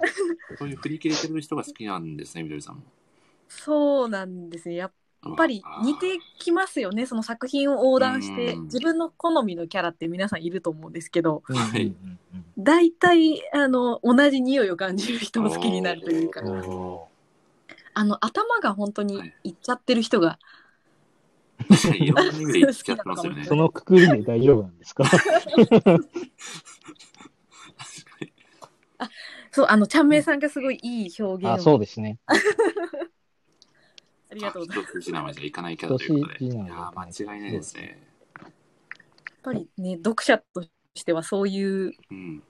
キャラがねあのいるな何をしてくれるんだろうってういう、ん、ワクワクさせてくれますよね。いや、いいなぁ。チャンメンさんがブリーチのキャラでバンド組んでほしい。確かにこれめちゃくちゃ人気出そうな気がしますね。面確かに。白いなぁ。いやーではですね、お、アゴタさん過激な発言ということで。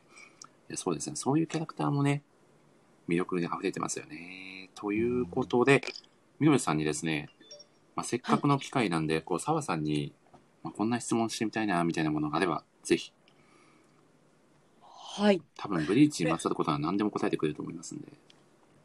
これちょっはい。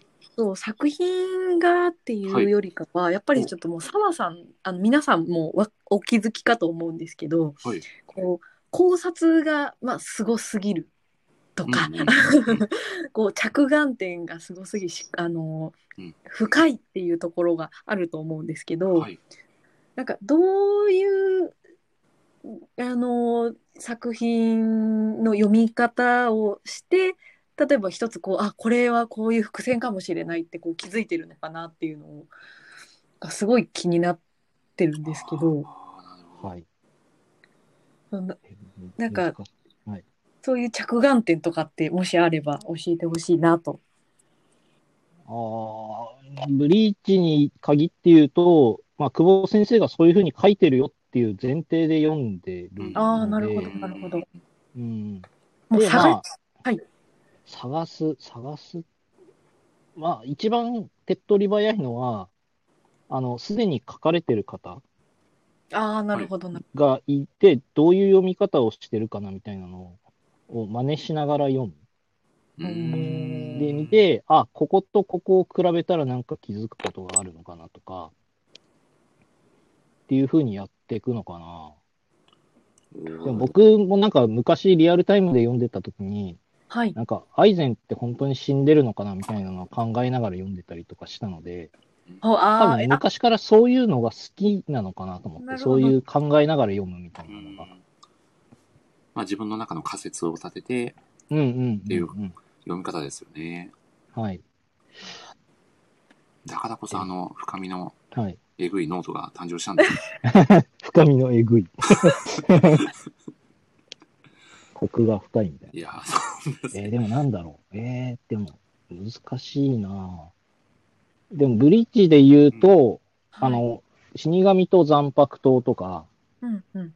隊長と副隊長とか、はいはいはいはい。うんあとはまあ、アランカルだと、エスパーダにこう、お付きの、あの、アランカルがいたりとかっていう、割とこう、1対1の関係で構成されてるので、まあ、イチゴとルキアとか、うん。うん。まあ、ルキアと織姫とか、うんうん。ルキアとレンジとか、っていうなんかこう、関係性1対1の物語でもあるので、うんうんなんか、割とそこはなんか読み解くポイントになるかなって感じですね。こいつとこいつの関係ってこいつとこいつじゃねえみたいな。あの、いちごとウリュウがこう、バズビーとハッシュバルトとこう、つながってそうだなみたいな。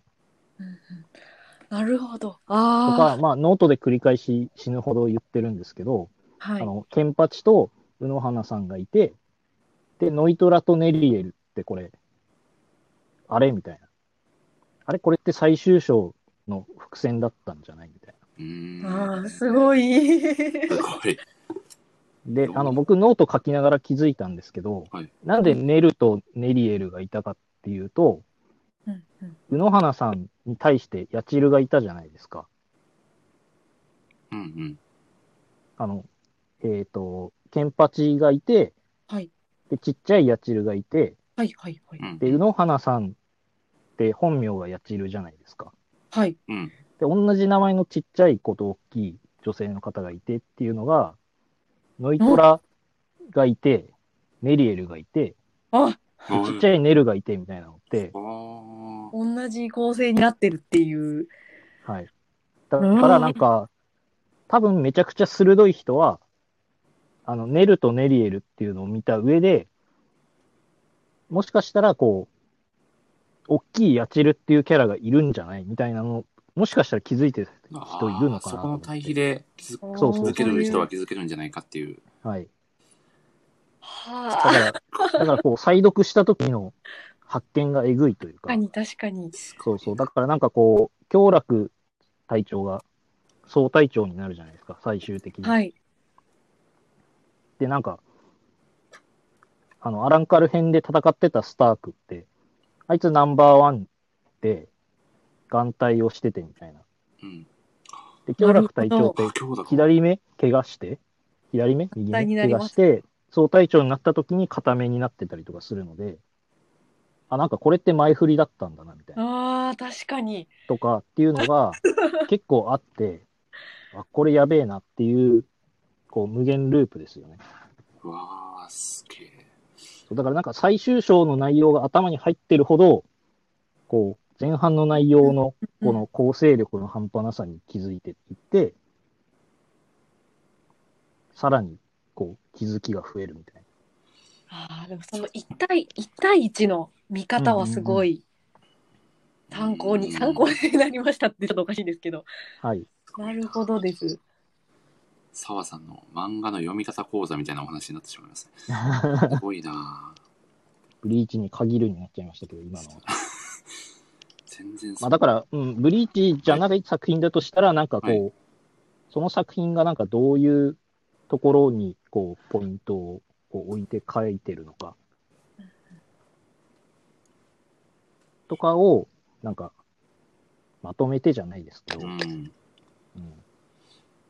すごい、なんかこう、レビューを書くにあたってもすごくその読み方って、プラスになりそうな気がしますね。うん。うんうん。確かに。すげえな。なんか基本、ななんだろう、基本無からは多分出てこないと思うので、結局なんかどっかとの対比かなって気は僕はしてるので、うん。うん。じゃあその対比させるポイントがブリーチは1対1の関係だよねっていうだけなので、うん。違う作品だったら多分違うポイントがあるんじゃないかなって今、ちょっと喋ってて思いました。すごいなる。ほど。はい。深すぎてうかつに喋れない。これははい。全くそんなことに気づかず、ただただ読み進めてしまいました。いやいやいやす。ごいなこう緑さんこう作品読まれてて、もしかしてこれこうなんじゃないかなみたいな、自分なりの考察みたいなのってあったりしますいやーそう、いや、もう全、そうなんです。ブリーチで言うと、こう、全然私、あの、考察してこなかった人間なので、はい。すごい、あれなんですけど、あの、じゃあ、ちょっと、ありますか？あの、ちょっと澤さんには一回、あの、クラブハウスで話したんですけど、はい。はい。あの、私の渾身の考察を、考察と言いますか、あの、はい気づきを発表してもいいでしょうか？ぜひぜひアーカイブに残ります。はい。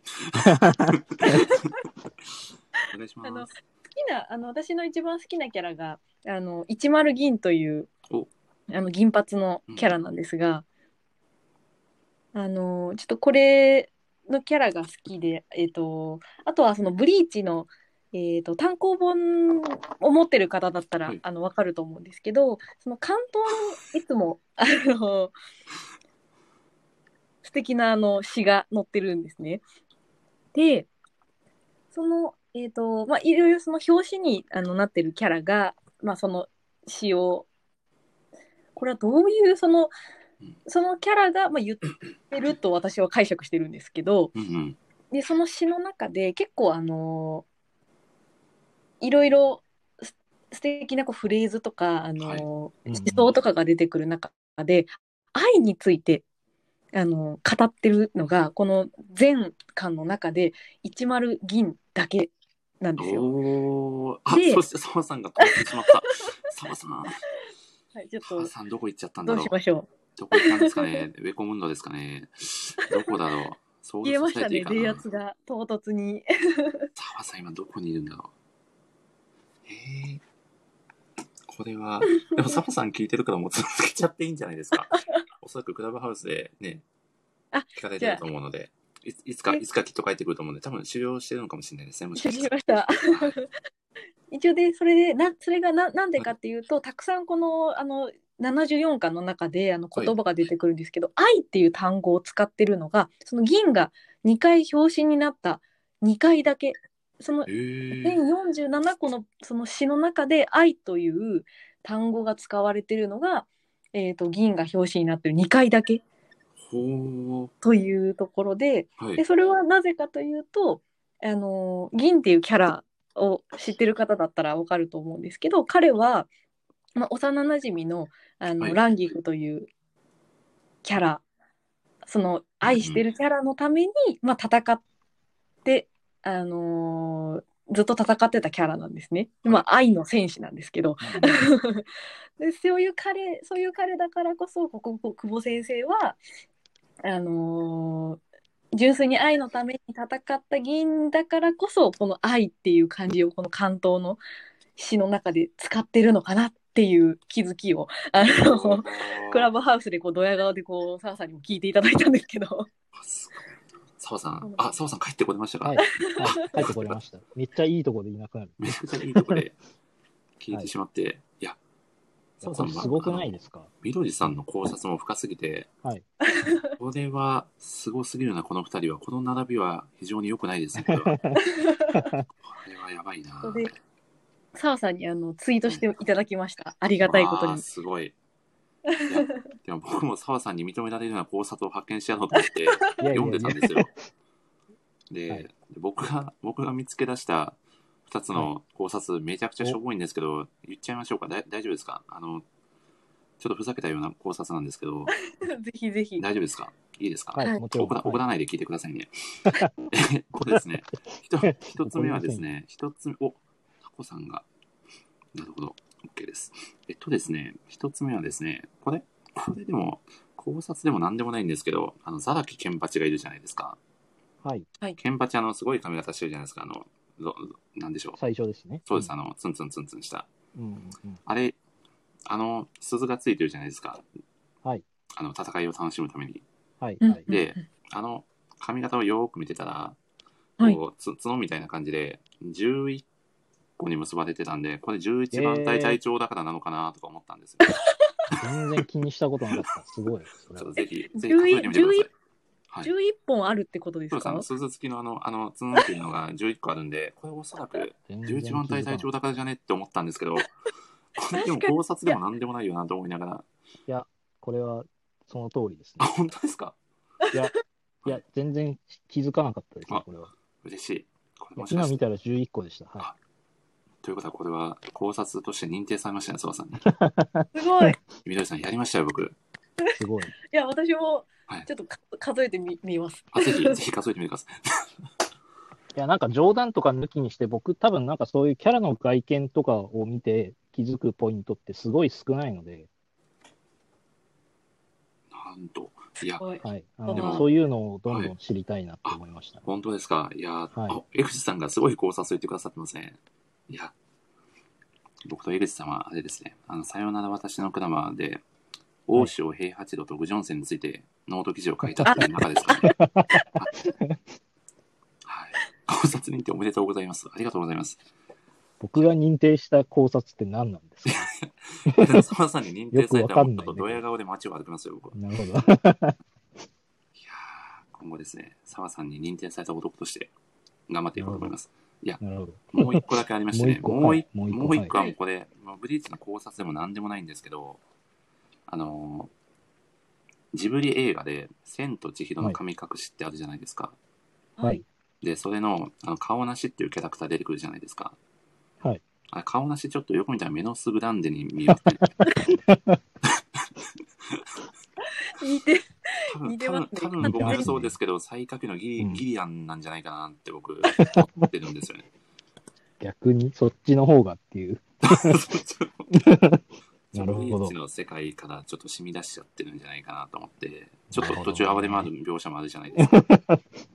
だからおそらくあれはフォローが、まあ、メノスグランデになってしまったゆえの顔なしなんじゃないかなと思って、なるほど。はい。僕からの考察は以上です。江口さん、江口さんもう一回言ってくれてます。すごい考察。大丈夫なんかこれは本気で思ってくれてるのかどうなのかちょっと、ね、怪しいです。本当でコピすかペして、コピペして、もう全然突っ込んでもらっていやいやって言ってもらって構わないので、拍手が大丈夫なんですかね、僕はこれ。真に受けていいんだろうか、この拍手。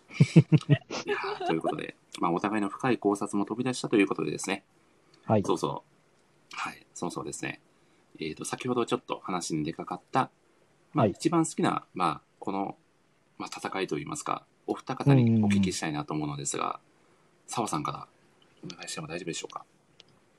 はい。僕は、そうですね、ソウルソサイティ編の白夜対レンジが好きです。うーね、ん、うん。あ。やっぱりさっきも言ったんですけど、こう、レンジの挽回をすごい楽しみにしてて、で、なんか、その結果めちゃくちゃかっこいいみたいなのが、あの、高校生時代の自分にはすごい刺さったしあとやっぱりあの、よく有名なシーンとしてこう語られてるあの、イチゴとレンジが、はい。まあ、イチゴは修行してる側なんですけど、うん。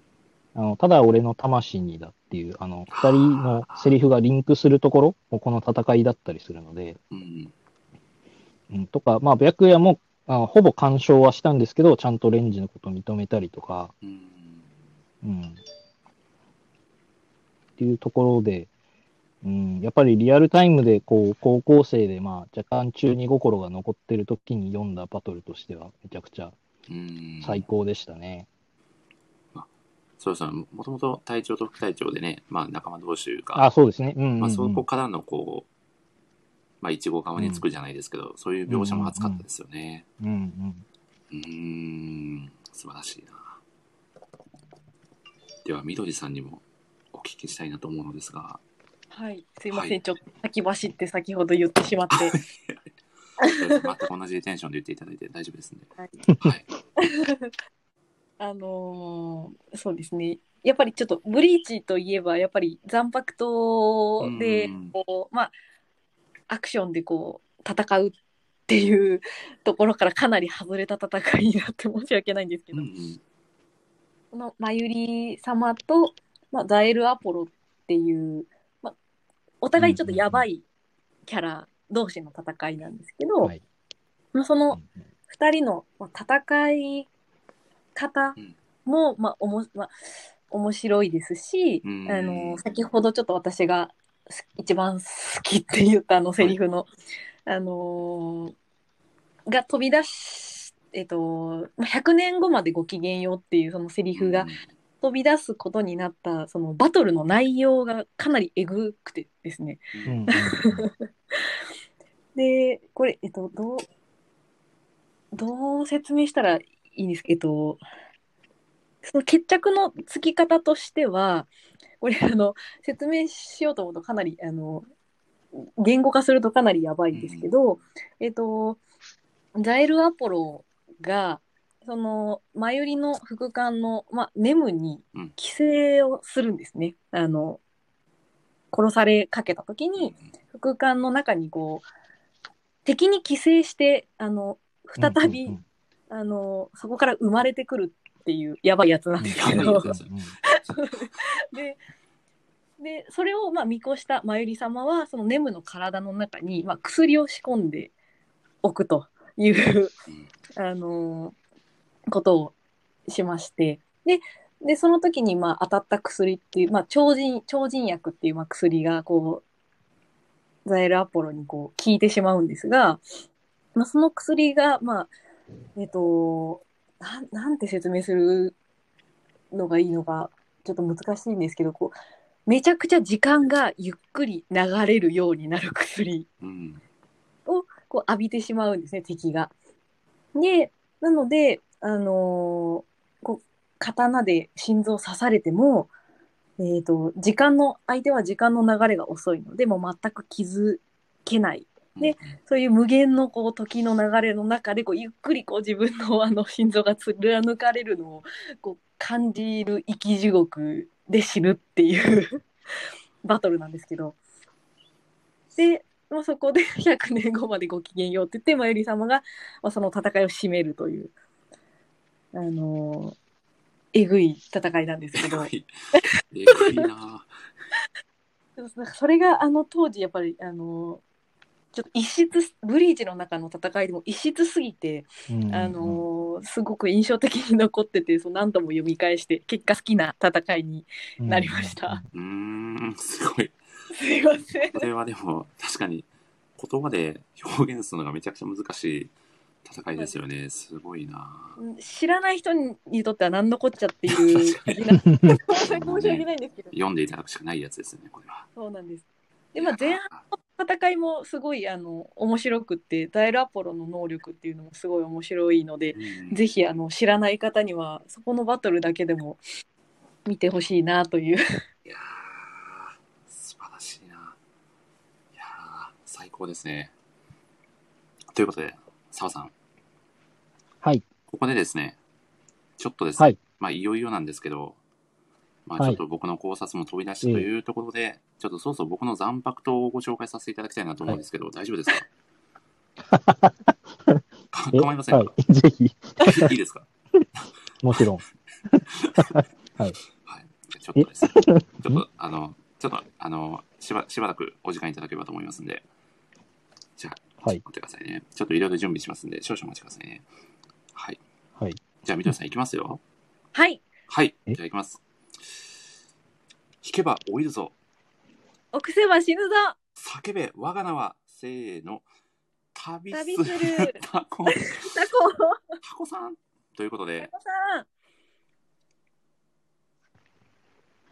お来たかな？来たかな？どうだ？アイコンでタコさんが 登場はしましたが、タコさんが完全に沈黙しますね。これは、アホイ。あ時間差アホイ。あ、澤さんご紹介します。僕の残すごいエコーがタコさんかかって、いい感じ。じに出てきましたあ、今エコーかかってますあ、大大丈夫そうです。普通に聞こえてます。タコさん、こっちの声は届いてますか？大丈夫ですか？はいはい、聞こえてます。ちょっとたまに途切れるんで、もしかしたらたまについてきてないかもしれないですけど。その際はまたあんま気僕が僕とみどりさんでもう一回さっきのくだりやりますんで、大丈夫です。はい。あさっきのくらいやったんですね。あ、やったんですよ。すいません、多分タコさん聞こえてな全然気づいてなかったけど。はいすみません、あの、ぜひアーカイブできっと多分残ってると思うんで、はい。はい。はい。すみません、澤さん、これさっきはい打ち合わせしてたんですよ、3人で。え？そうなんですか。いや、澤さんに楽しんでいただこうと思って。皆さんに言っておくと、はい、皆さんに言っておくと、あの、僕、今回の流れあんまり知らないので、結構驚きながら参加させてもらってます。いやそうなんですよ。結構、そのサプライズ、何もかもサプライズでお届けをしておりますので。はい。ということでですね。まあ、ちなみにこれ、あれですよ、タコさんが僕の残白刀という体で登場していただいて、ちゃんとですね、僕、あの、はい。タコさんのあの残白刀の司会と挽回の名前も決めてるんですよ。はい、ちなみに司会がアホイで、はい。はい、あの挽回がドブリーデンって言うんですけど、あのちゃんと漢字が完全に名前が名前が変わるやつですね。はい。はい。で、会合はですね、あのチェコがあのビールの国なんで、注げっていうと、まあ、どうするっていう。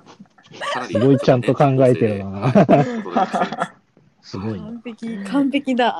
これ、これ見たときマジかと思って。注げってありそうありそうすごいですよね。うん結構、もうタコさん、多分、普通にブリッジ登場してきても違和感なくいけると思いますね。はい見た目的にはあのはい。足そぎ地蔵っぽいやみみどりさん案件になりますね、それ。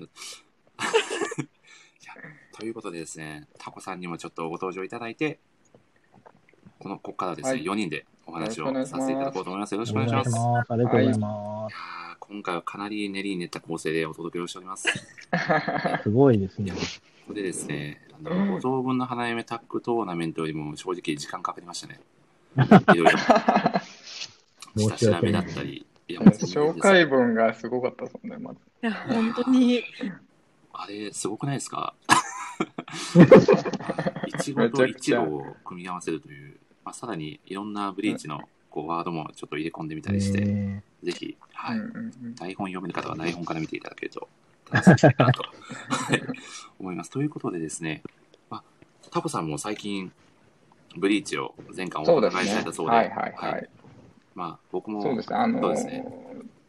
当時はなんか普通に連載でざーっと追ってってたぐらいで、はい。多分アランカル編が終わったぐらいからちょっうんうんと、まあそもそもジャンプから離れ気味だったんで、そこから多分完結した後多分満喫とかでバーって一気に読んで、ふんふんっていうので終わってたんですけどまあ澤さんのラジオが あるってことでそうですね。買っちゃいました。発動しましたからね、タコさんも全巻買わざるを得ない状況に。ラジオがあるから買うっていう、なんか飛躍がすごいです。そうですね そんな、そんな安いものじゃない。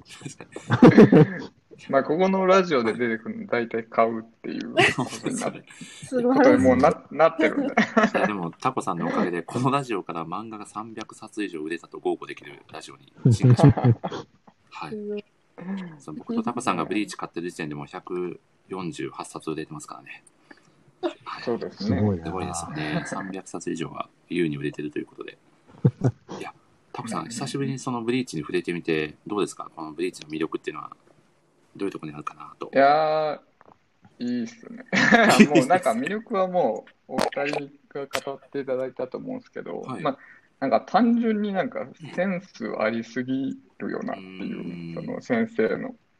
なんか、うん、うんまあ、結構ネタにもされるじゃないですか、ブリッジって、そのセリフとそうですね。か、あうんうん。と関東の歌とか。うんうん。ネタにできるっていうのは、あの、すごいじゃないですか。なんか中二病的なワードって多分考えようとしたらめちゃくちゃ難しいうんうんんですけど、うんなんかそれを、なんかあんだけそのネタにみんなが、なんか全然そんなにブリッジを知らない人でも、なんか多分なんだととか、チャドの冷圧が消え消えたとか、まあ知ってるじゃないですか、大体。うんなんかそこら辺のなんかセンスやばいなっていううん。のが、もう一番、先生やばいなって。まあ、あとは、なんか今回読んで思ったのは、なんか、そのすごい展開が長くて、あの、あの展開早くいいし、長いし、でストーリーもいろいろあるけど、うんまあ、なんだかんだこう、ちゃんとつながってるみたいな、その、連載開始時にまあどれぐらい構想があったかは知らないですけど、まあ、最終的に見たら、うんちゃんとつながってるっていうのがすごいなっていうふうに思いましたね。うんいやー、はい。素敵ですね。ぜひ、そのタコさんがツイートされてた、あの、ケンパチの？あ二人の話をぜひ飾っていただきたいなと思うんですが。そう、自分もじゅ一番好きなのが、あまあ、言っちゃいますけど、ケンパチで、はい。あのまあ、次がまゆり様なんですけど、うん。で、一番好きな戦いが、このさっきみどりさんも言ってた、そのケンパチ対ケンパチの話で、で、なんで、その高校が好きなのかなって考えたときに、なんか、このす、その作品の中で、その一番この戦いがなんか純粋な戦いうん。だなっていうふうに思っうて、んで、なんでかっていうと、ブリーチって常にその守るで、そのなんか常に目的だったり、その理由がある戦いなんですよ。その1号っていうのは常に誰かを守ろうとしてるし、まあ逆に敵がこう攻めたり、なんかまあ世界をどうととかそういう理由がある戦いなんですけど、うんこの戦いだけはなんか、その矛先というか、相手にしか目がいってない戦いなんですよね、お互いに。お互いに、その、まあそもそも戦いがお互い好き、戦いそのものが好きっていうのもあるし、その関係性的にも2人がお互いにしか目がいってないっていう、それをそのあの場所もあの無権っていう、ね、真っ暗なあのただっ広い誰もいないところで、この2人が戦い合うっていうのが、なんか、なんつうの、他の戦いと違う感じがして、なんかそれがすごい、なんか印象的だなっていうのと、そう、これなんか、自分がなんかツイートしたときはちょっとその、え柔らかに言ったんで、色気があるって書いてあるんですけど、うんうん。なんか、ある意味な、なんかわかんないですけど、ちょっとエロいなっていうのがあって、ああ、なるほそうど。。これね、当時結構言われてましたね。うんうん。うん。そうそう。で、それを、まあ、色気があるってちょっとツイートしたら、でもそれリツイートしてくれた人とか、なんか結構うん、この戦いエッチなんだよねっていうのを結構言ってた人も結構言ってたんで、あ。なんか自分だけじゃないんだって思って、なんか多分純粋にこう、心の中から相手を求めてるんで、まあそういう意味で多分その色気みたいのがあるのかなっていうので、そうそう。だから純粋なんですよね、この戦いが多分一番。確かに。っていうので、なんか好きですね。うん。あ、はい。みどりさん、あ。はい。確かにあのその世界がどうとか仲間がどうとかっていうのが完全になんなんでしょう排除されてお互いがお互いを求めて戦いのために戦うみたいなうん。そういうのが確かにこのそ一番、うん、ここだけなんじゃないかって思うぐらい、うんうんううんうんん。いやなんかそういう意味での確かに色気、うん、ですね。う、そうなんですよ。それがすごい印象的ですね。はい。いやって感じです。ー、さすがですね。タコさん、本当に、漫画を語らせたら半端ないですね。恥ずかしい。めちゃくちゃ恥ずかしいやつ。本当は本気でそう思ってます。いや、なのでですね。えー、でもタコさんも何か澤さんに、こう、ブリーチ絡みで聞いてみたいこととかってあったりしますか？えー、な、まあ、いろいろなんか話のことだったら、なんか、霊王って何とか、なんかいろいろあるんですけど。あ ーそれ、それ僕が答えるやつなんですか？そういうことではない知ってるやつなんですかね。霊王の存在とか、みたいな。えっ、と、霊王って何っていうのは、あの、小説版で、こう、成田良吾先生っていう方が書いてるやつがあって、そこで一応語られてる話が、うんまあ、一応こう、久保先生に設定を詳細に聞いた上で、成田先生が、こう、細かい描写をしたみたいなので、一応の正解はできてるみたいな感じですかね。なるほど。そ小説はまだ読めてないんで、ちょっと小説も手出さないといけないかもしれない、はい。うん、なるほど。あ、すごい。では、タコさん、あの、ちなみに、何編が一番好きですか？何編か、はい。何編、何編、まあ、印象、多分記憶に残ってるのはやっぱソウルソサイティ編なんですけど、まあ、やっぱ一番ね、年代的にもそうだったんですけど、うん。あの、読み返してやっぱ好きなのは、さっき言ったんですけど、ケンパチとマヨリ様が好きなんで、あの、あの最終章ですね。最終章って、ケンパチとマヨリ様めっちゃ活躍してるんですよ。そうですね。うんうん。そうそうでななんで、あそこがいいですね。あの、あ、二人がなんか、やりとりしたり、ちょっとな、な やりとりする場面も多いんで、あのうんうん、そうですね、最終章が好きですかね。うーんなんかうん。私もみどりさんと同じでバグった系が結構好きなんで、せ っかくさっきいいワードが出た。そう。ハガレンで行くとキンブリーが好きなんあで、もうそうなんですけどねはいこれはね、一緒です。キンブリー好きなアルライターさん結構多いな。そう。なんか、それちょっと考えて、なんで好きなんだろうみたいな。でも多分、その自分が好きなのは、うんなんかそう、あいあいつら、ああいうやつらって、なんか、こう自分のこう生き方とか選択を、その、うん他者に依存したり、こう言い訳したりしないんですよね。確かに他人の価値観自分の中に生きてるって感じがしますね。あって、うんそうそう。で、なんか生き方の根源が自分の中にある強さみたいうな。んそう、だからその感じでいくと、個人的にはその配給の西野屋も一緒なんですよ。このこのカテゴリーにいるんですよ、うん自分の中では。ってい。うので、なんかちょっとある種の憧れも感じますね。なんかそこのそう、触れなさでこれはあったり、憧れですね、完全に。ああ、なるほど。周りに左右されないこのメンタルの強さといいますか。そうですうね。んそうだから自分より強いやつとか、ピンチになった時の態度とかは結構重要かもしれない。うんあと全然関係ないけど、あの、西野谷君と室ヶ谷ちょっと髪型似てません？本当に関係ない。三つ目の考察で言えばよかったですよ。謎の、どうでも考察の三つ目で言えばよかった。でも背低いところもね、一緒ですからそう。ですよね。まあ、キャラは全然違いますけど、性格はね、めっちゃクールですけどね、室ヶ谷君は。室ヶ谷も結構好きですね。なんか結構、なんか、まあ、かませキャラにされては、うん。かかませキャラっぽく扱われちゃうんですけど、はいで。もそれってい、いつもあいつが前線にいるからなんですようね。ん。だから一番なんかこう、なんか、なんか他の隊長って結構その誇りとかルールとかに縛られてるんですけど、い室ヶ谷は結構一番フラットにこう真面目にソウルソサイティをか考えてる。だからこう常に最前線にいるみたいな。まあその結果ちょっとやられちゃったりするんですけど、うんゾンビになっちゃったりしますからね。そうそうその意味では結構室ヶ谷も好きですね。うーん。はい。江口さんがまた、あの、例のコメントを。この、この心がこもってるのかどうかっていうやつですね。あの、めちゃ、あの、お米さんのめちゃくちゃ面白いですね。ちょっと僕は思い出しましたよ。あの、全く心のこもってない、めちゃくちゃ面白いですね。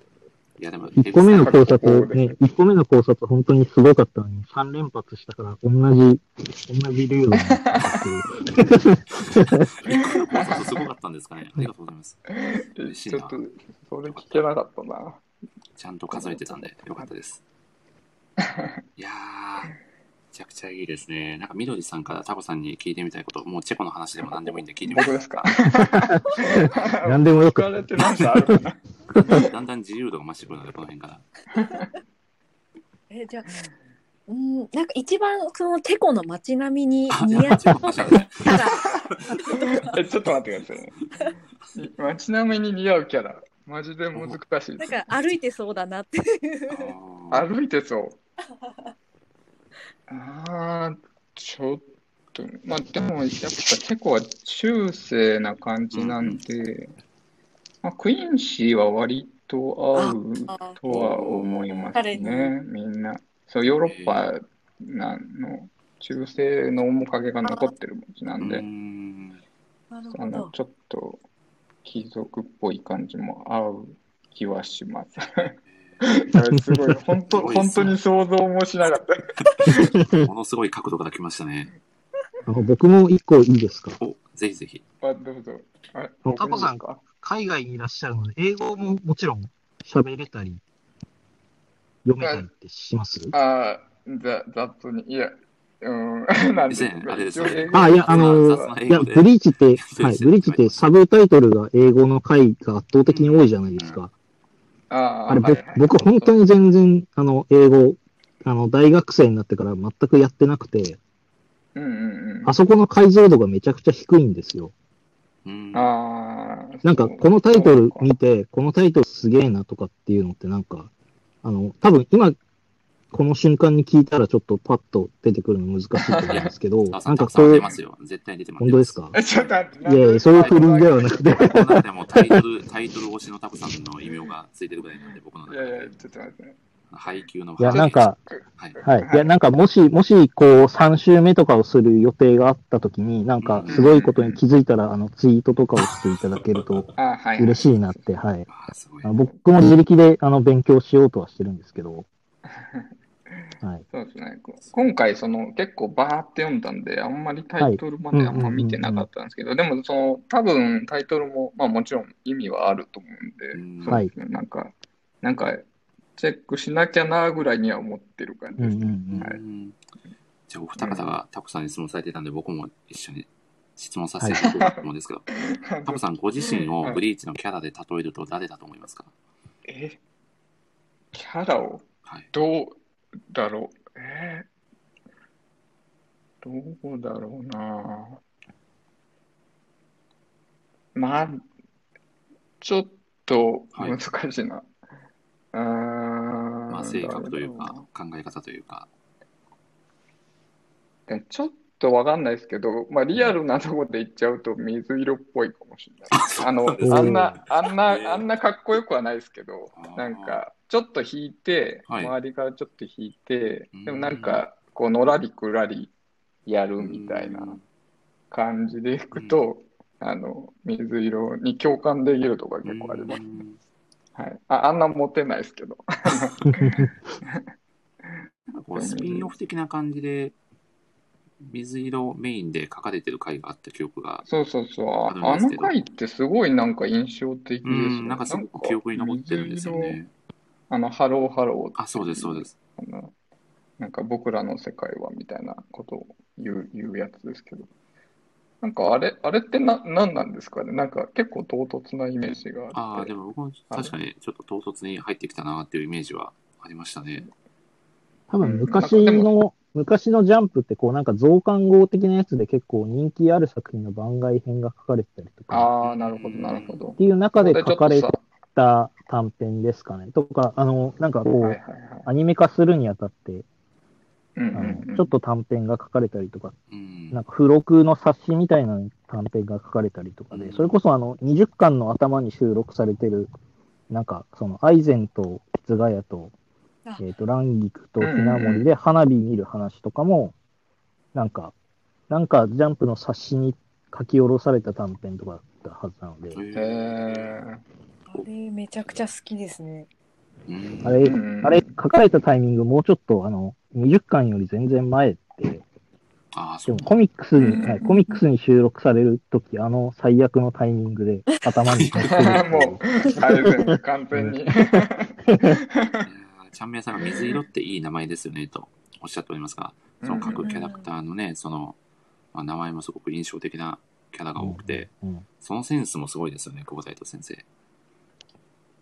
ですね。いや、あの、五感、五感やばいですよね。あの、うん。なんか敵キャラとかの グリム上ジャガージャックとか、その、めちゃくちゃなんか言いたくなる名前じゃない。うんうんうんその、あの五感すごいな、みたいな思います。うん。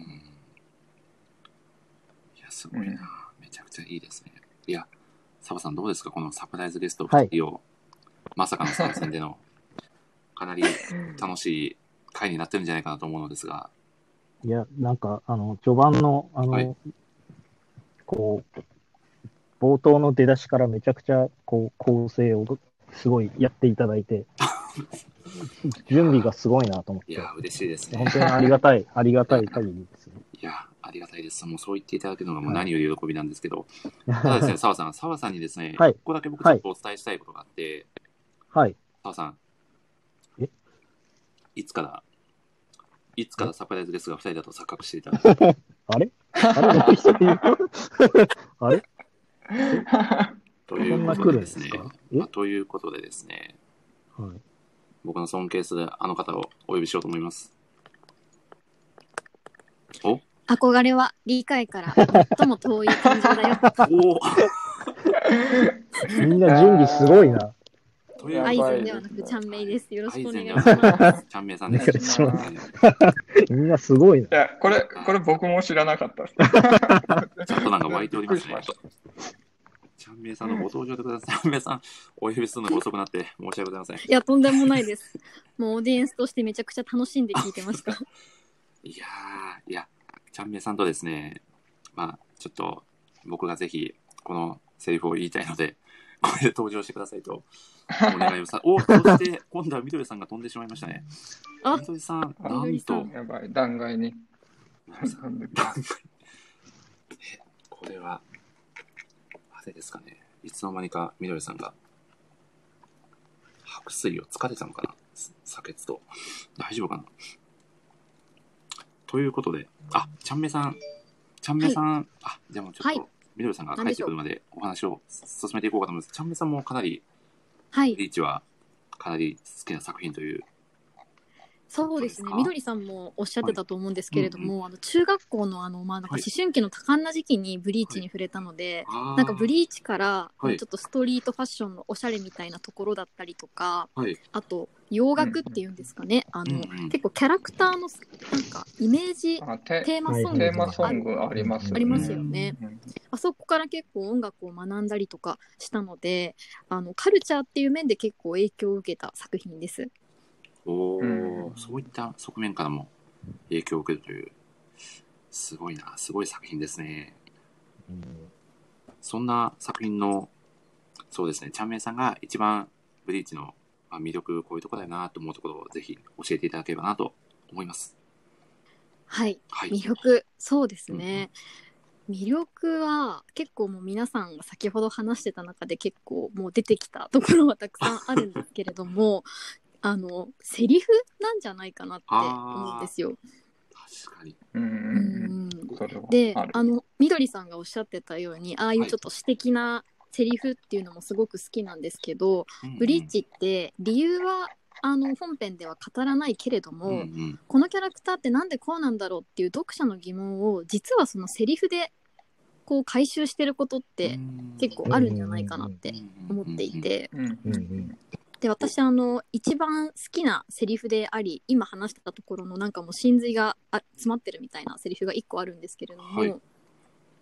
あの織姫。もうちょっと中盤で話題の織姫が 登場するんですが あの織姫があのただの仲間じゃないよ。黒崎くんにとって朽木さんは大切な人。だって朽木さんは黒崎くんの世界を変えた人だからっていうセリフがああるとう思うんですんけれども、これがあの当時私ブリーチ読んでて一番思ったのがあの最終話、まあ、最終巻を迎えて、まあ、ちょっとネタバレになってしまうと思うんですけれども、いちごとルキアがあの恋仲にならなかった問題って多分ちょっとあったと思うんですよ。ありましたね。問題というか、なんでだろううんみたいなちょっと論争が生まれたと思うんですけれども、これってまあ本編では特に説明とかもちろんないんですよね。なんですけど、うこの織姫が言ったあの朽木さんは黒崎くんの世界を変えた人だからっていうこのセリフに本当にこのいちごとルキアが恋仲にならなかったっていう答えがもう詰まってるんじゃないかなって思っていて、うんうんうんここがなんか私ブリーチの一番の魅力だなって思いました。こうセリフで見せるみたいなところが。うん素晴らしいですね。澤さんどうですか？ちゃんめいさんの素晴らしいご意見。そうですね。いや、もう本当に全員がおっしゃる通り、うんいろんな魅力があってうんっていうところで、そうですね。まあ、セリフもさっきタコさん言ってましたけど、やっぱりネタにされるってことはみんな覚えてたりとか、記憶に残ってるからなんか使いたくなっちゃうみたいなのがあると思うので、うん。そこになんか、そこも伏線になってるとか、そこに大事なポイントがあるよっていうのはすごいわかりますね。うーんいやー、素晴らしいですね。そして、ゲスト5人、このメンバー素晴らしいですね。嬉しいですね。戻ってきましたね、緑さん戻って。きましたすいませんりなさい。急にちょっとネットワークが落ちて、冷圧がすいません。今日は何度となく冷圧が。いやー、チャンメイさん何か澤さんに、こう、ブリーチ的な質問、もしくはタコさんにチェコ的な質問だったり、はい、そこ、そこいるかな？もしくはね。緑さんにぶっ飛んだけど、質問だったりをぜひしていただければなと思うんですが、お、本当ですか？じゃあ、はいせっかくなので、澤さんに、おあの、質問です。はい、はい。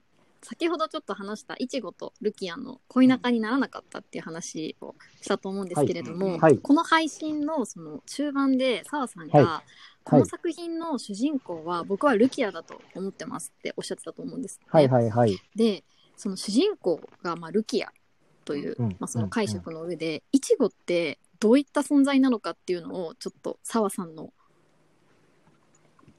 解釈を聞きたいなおっていう。ーああ、すみません。ちょっと言葉が足りてなかったんですけど、イチゴとルキアがそれぞれ主人公だと思っていて、ああ、そういうことだったんですね。はいはいはいうんうんうんうんで、まあ、ルキアがなんで主人公かっていうと、あの、それこそ別になんか、イチゴと恋仲になりたかったわけではなくて、うんうんルキアって結局な、何がしたかったのかなっていうと、あの、まあ、お兄さんに認めてもらいたかったと思うんですよね。うんうんううんんうん。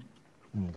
で、まあなんかこう、まあソウルソサエティ編で囚われてたから、こうヒロイン的な見方をされてると思うんですけど、多分ルキアの戦いが始まったのって、その、過去実は、こう、カイエンっていう自分の一番尊敬してて、まあひょっとしたらちょっと好きだった人を自分で殺しちゃっててっていうところから始まってて、うんうんうんで、まあもう一回剣を取って戦うのが、それこそアランカルが出てきてから。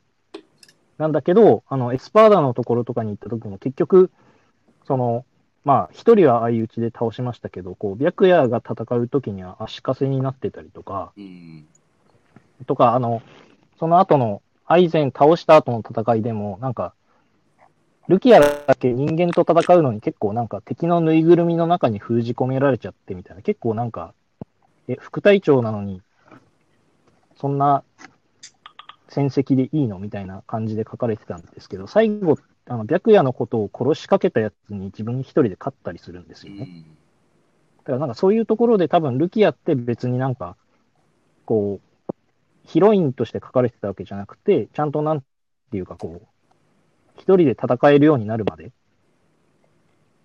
ていうところを書かれてたかなと思って見てると、イチゴとそういう風になるのがルキアの到達点じゃなくて、あのちゃんとお兄さんが認めてくれるぐらい強くなるのがルキアの目的うん。というか、あの、成し得たいところだったよねっていう読み方を僕はしてたので、まあ、ルキアは主人公だよねっていうのとか、まあ、あとノートに書いたんですけど、その、ラスボスのユーハバッハってやつがなんか、やたらこう恐怖がうんぬんみたいなことを最後に言ってきてて、で、ルキア最後に戦ったやつが、まあ、同じくなんかこう、恐怖の能力を持ってるやつとかだったりするので、まあ、そこの対比とかも合わせて、まあルキア主人公かなって思ってるって感じですかね。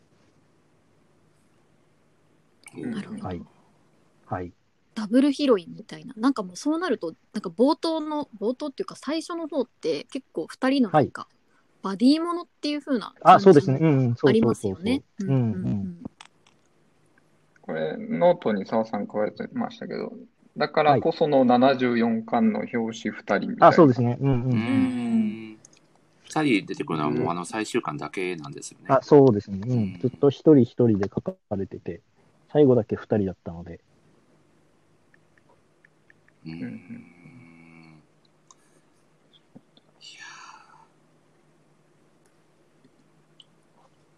ーおあ、ちゃんめさん、どうですか、澤さんの回答はこのような感じで。いかがでしょう？いかがでしょうというのもあれですけど。いかがでしょう？おそして、今度は誰だ？あ、ちゃんめさんが登場しました。なんてこった？あ、あれ？旦那さん。いやー、じゃあどうしようか。ちゃんめいさんが帰ってくるので、ちょっとタコさんにちゃんめいさんの代わりにコメントを。僕っすか？いや、でも、はいなんかあの解釈すごいなんか、でもししっくりきましたねうん。確かに、うん僕も最初は完全に、当時読んでた時は多分ルキアヒロイン。うん。あ戻れたとか、まいなさいませ。あ、よかった。あ、あ、よかった。と冷圧で飛ばされちゃいました。冷圧が、ハマさんの冷圧が強力すぎて、みんな冷圧で。みんながとどまってるという。自分もいなくなってますからね。そうですね。自分の冷圧が強すぎて力をコントロールできない。耐えきれない自分に耐えきれない。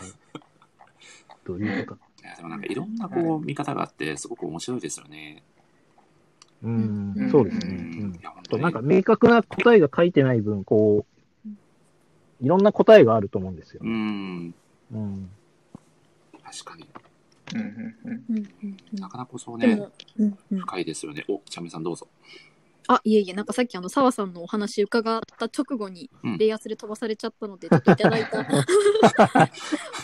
質問しといて何も答えなんか答えずになんか冷圧で飛ばされる裏技を受けたんですけど。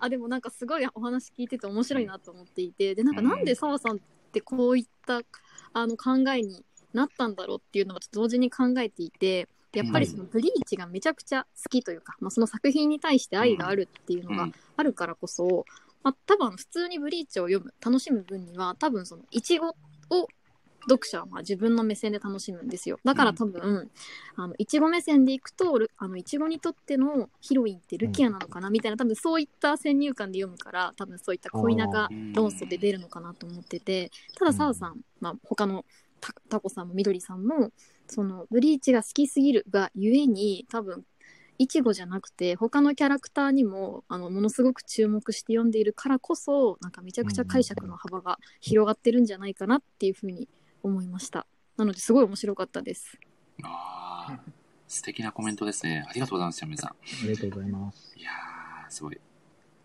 なんかそれぞれのこう、ちなみに、ちゃんめんさんは好きなキャラとか、セリフはありますか？えっと私好きなキャラは、はい。10銀が好きなんですよ。おー。ああー、やったなんかわかるかもしれない。なんですけど私、はい。うんうんうん。い一途一途さ的なところですか？そうですね。うん。一途さっていうところとあとうん。私10銀に対してはちょっと少女漫画的目線で、お。まあ、眺めていてあのランギクさんに対して、うん。はい。うんまあ結構少女漫画的なことしません？彼ってなんか。あの、去り際にね、一言ごめんなあのっていう。ごめんなとかね。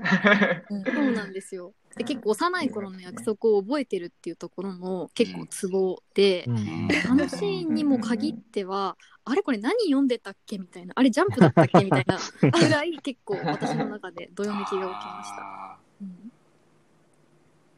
いやー。嬉しい あーいやーすごいな。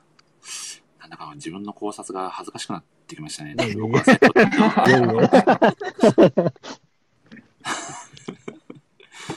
あれ、これって森さんの好きなキャラだって聞いてましたっけ、ああの、確かにちょっとと、ちょっと飛んでたからわかんないんですけど。僕ね、好きなキャラ誰なんだろうっていうのが自分の中でもなかなかはっきりしなくて、強いて言うと石田瓜生が好きかな。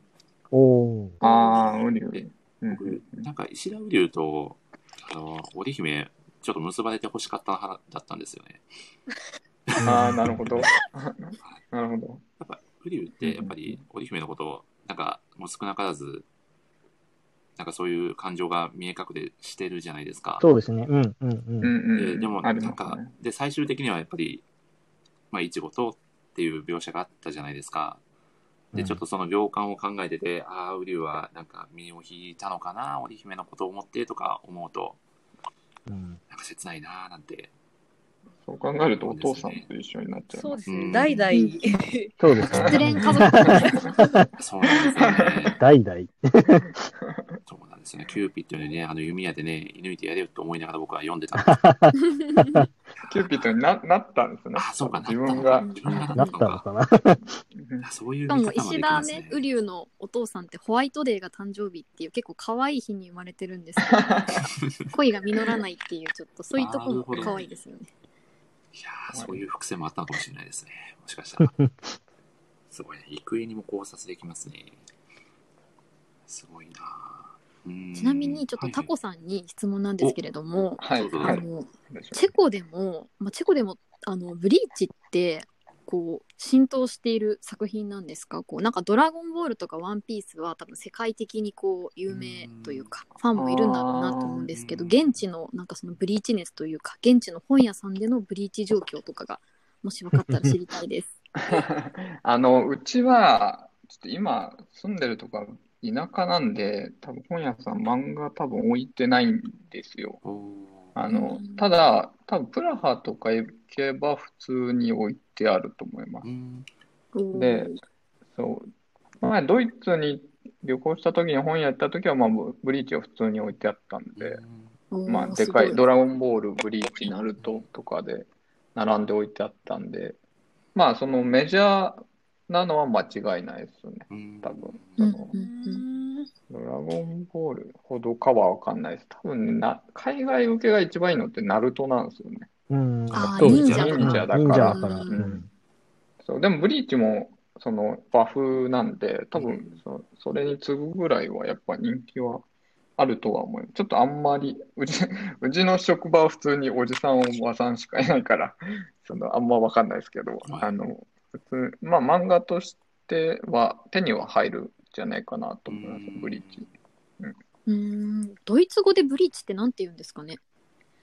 ただ、タイトルはそのまんまだったかな。ああそのまま。と思ううんうんそうそう。このタイトルもね、なんかな、なんでこのタイトルなんだろうなっていうのはちょっと思ったりするんですけど。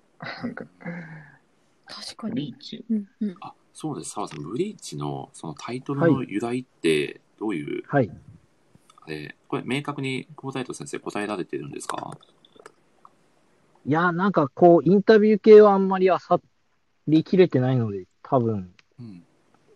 でも、うんうん。まあ、一般的に言われてるのは、そのなんか、あの、残白刀でホローの罪を洗い流して、こう、ソウルソサイティに送ってあげるっていうのが、なんかこう、うんまあ、ブリーチってこう、そのままの意味を取ると漂白するみたいな意味なので、まあなんか、うん、あの、うん。その、悪霊退治者としてなんかこ浄化する的な意味が。う、浄化して、こう、成仏させてあげるっていうのを、まあなんかこう、久保先生的に考えたときに、ブリーチっていう単語になったのかなみたいなのが一番言われてる話ですかね。初めて知った。ほど。おーうん。うん。うん。うん。いやー、そうだ。まあでもそれもなんか僕もよく聞く話としてそうやって言ってるだけなので、うん、もしちょっかしたらとそれが正解かどうかわかんないんですけど、うん。他に由来があるのかもしれないっていう。そうですね。うん。私てっきりあのいちごの髪が絶対あのブリーチ入れなきゃあの色に染まらないからさすがに、さすがになんか、なんかストレートすぎるかなと思って、他にもあるんだろうな、みたいなことをぼんやり考えてたら、やっぱりそういう意味合いもありそうですよね、うん。うんうん作沢さんが言われたような。うんいやー、すごいな。僕はもう髪の色でいくと、はいいあ、はいごめんなさい。おどうぞどうぞ。なんか、織姫の髪の色ってなんであの色なのかなって、いまだにちょっと分かってないんですけど、なんか、いちごは多分、なんか由来が書いてあったような気がしないでもないんですけど、なんか、そう、いちごも織姫も地毛じゃないですか。うんううん。ブリーチって結構なんかこう奇抜な髪の色とかのキャラとかいると思うんですけど、多分人間のキャラクターって基本的にこう黒とか、なんか染めてたら色違いますけど、うん。なんかこう霊力的なやつが髪の色に出てるのがイチゴと織姫なのかなって勝手に思ってるのと、死神は髪の色そう、死神は別になんか、はい。うん。うん。人間は基本人黒で、間の女の子で、はい。はい。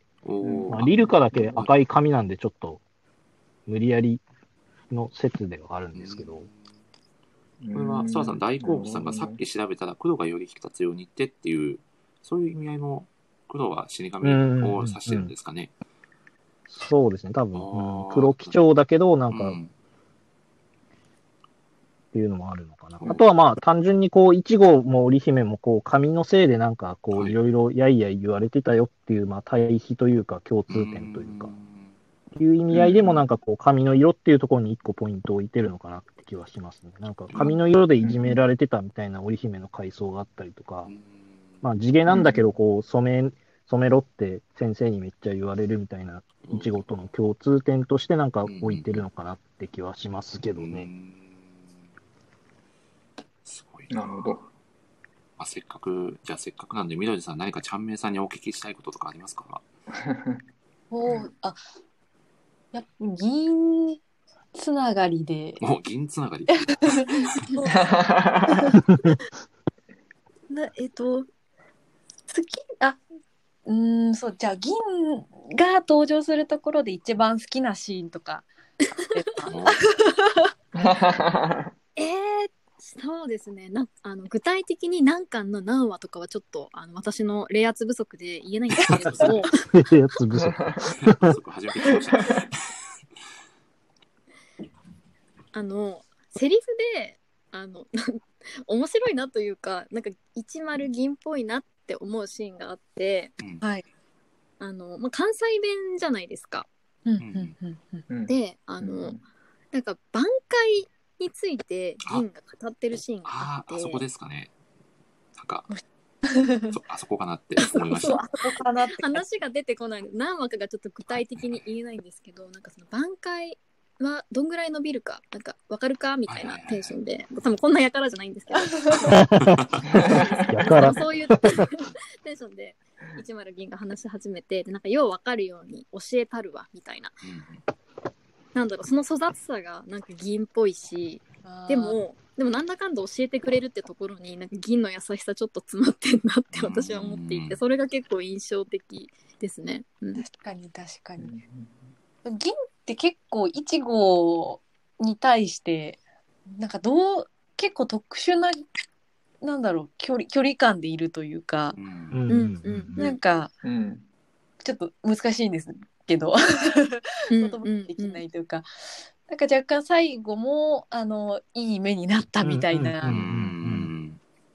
っていうのそうですね。こうなんか初めからうん。なんかいちごに関しては何か感じるものがあった。うん。ちょっと邪推してたりはするんですけど、うん。なんかだからよりその能力を教えたりとかっていうのもなんかそういう彼の気まぐれの中にあったのかなってうんうんすごい思います。うんうんなるほど。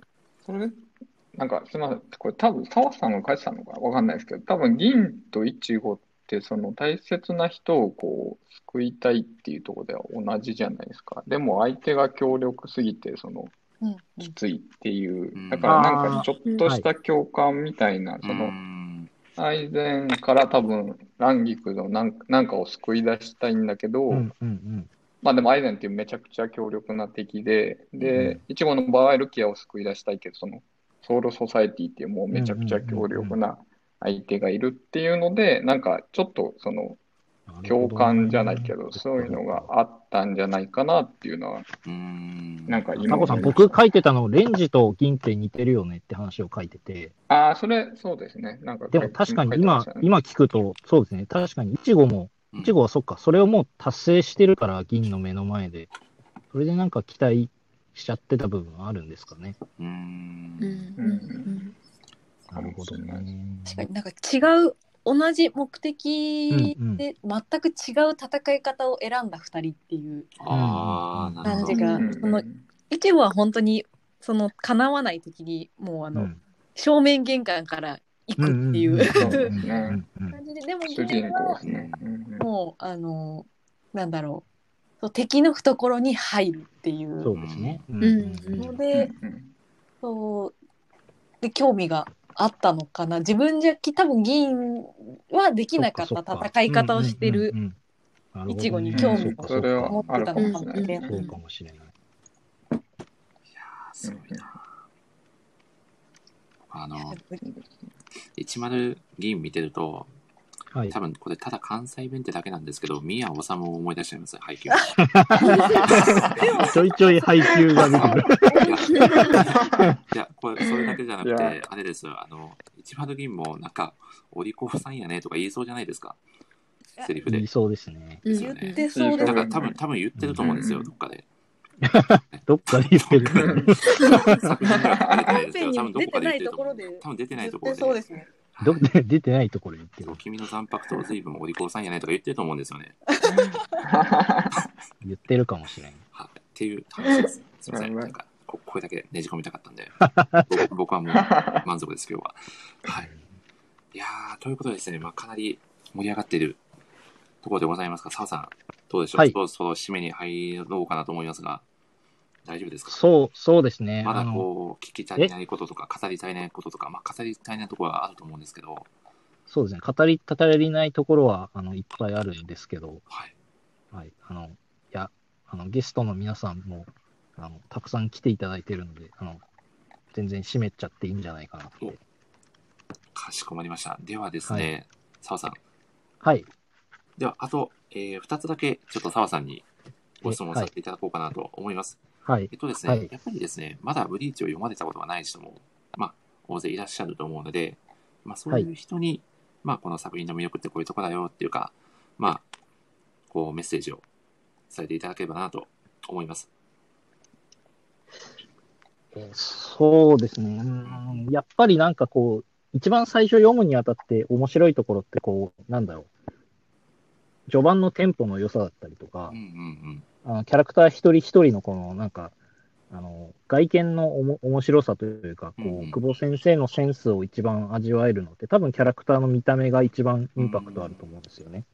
だからなんか、うん今から読む人については、なんかあんまりこう、深いことを考えずに、あの、どんどん楽しんで読んでもらって、うん、で、まあうん、20年ぐらい経ってますけど、本当になんか、残白刀のかっこよさとか、バトルのかっこよさって、全くこう、色あせてないと思うので、まあ、今から読む人は本当に純粋に、あのーストーリーとか、絵のかっこよさとか、あのー言語のセンスとかを楽しんでいただける作品なんじゃないかなって思いますし、まあ、あの、途中でやめちゃった人については、こう、もう一回読んでもらって、うん。うん。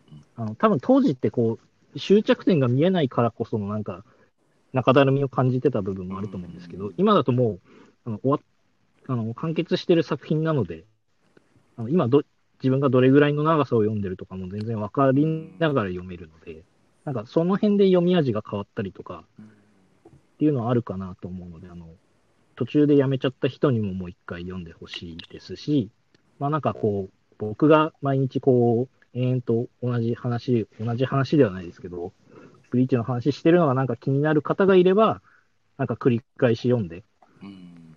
ほしいなっていう、なんかこう、うんうん3段階ぐらい楽しめる作品かなと思うので、ぜひいろんな楽しみ方をしていただければと思います。うん。まあ、読んだ後に澤さんのノートを読むと。これが H2 の楽しみ方ですよね。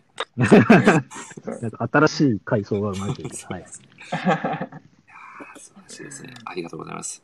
ではですね、まあ、最後の質問なんですけど、まあ、澤さんにとってブリーチとはどんな作品ですか？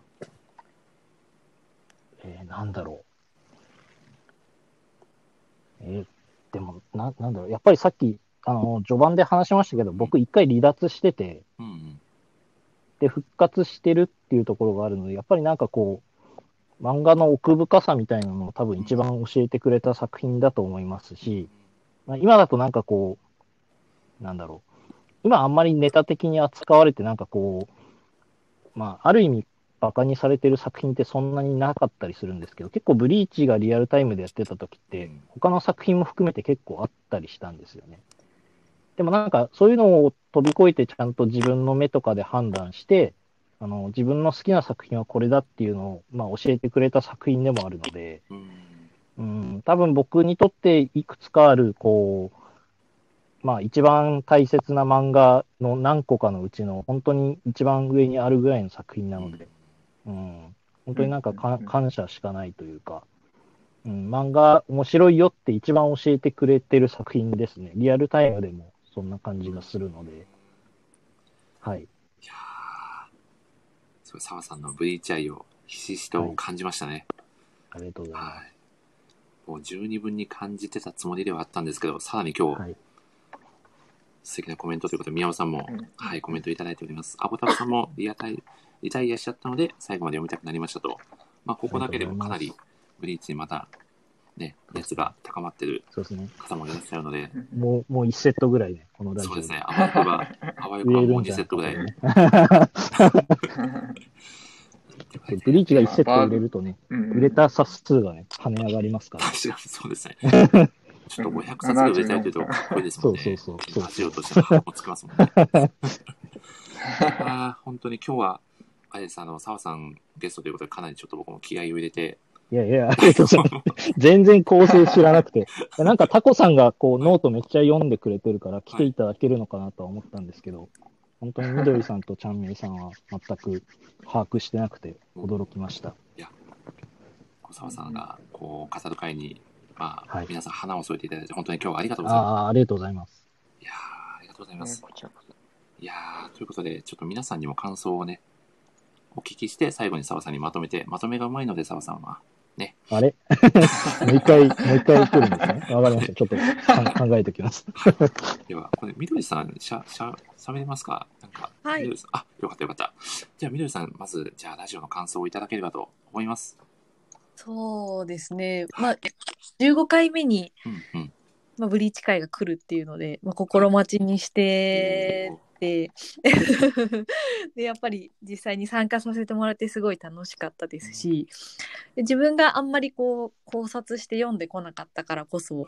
あの、澤さんとか森さんとかうん他のブリーチ好きの方とこう喋ることで、本当にどんどんすブリーチを好きに、またより好きにまあなれるっていうのですごく、あの、ありがたい機会で、あの、本当に楽しかったです。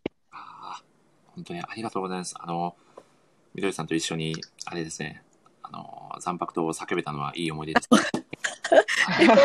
それそれなありがとうございます呼び出された方聞いてないんだよ ぜひ、ぜひアーカイブで聞いていただければと思いますので、な。はい、はい。お願いします。いやーすいません。突然の無茶ぶりにも対応していただいて、本当にありがとうございました、皆さん。いありがとうございます。やー多分澤さんがスピンオフ会をお願いしてくると思うので、ぜひその際は、来ていただければと思いますので、はい。いいんですか？ぜひ。本当に今日はありがとうございました。はい。ということで、では、次は、えっ、と、僕の残白とことを旅するタコさんに、はい、ご感想をいただければと思います。アホイ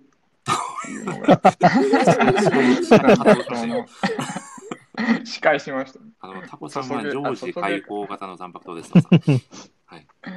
それはね、常識の範囲内かもしれないね。はいえっと、えーっと、そうですね。えーブリーチはなんか、リアタイの時はなんかさらっと、その、うんまあ普通に、あの、読んでたんですけど、今回、その澤さん、今回というか澤さんのブリーチ好きに当てられて、ブリーチを買って読んで、澤さんのノーノートを読みながら再読して、なんかすごいいろいろやっぱり発見があったりし、なんかその澤さんすごいなって思ってるのが、そのブリーチってすごいメジャーな作品だから、うんうんこうすごいいろんな人が考察したり、その意見を言ってるじゃないですか。なんかそこでなんか結構考察するのってちょっと自分怖かったりするんですけど、うんなんか言われたりしないかなみたいなのはいはいはい。なんかでも澤さんはなんかそれをなんか臆せずというかあのガンガン言ってるんでなんか本当にすごいなっていうのでうんなんか澤さんのおかげであのブリーチの魅力をまた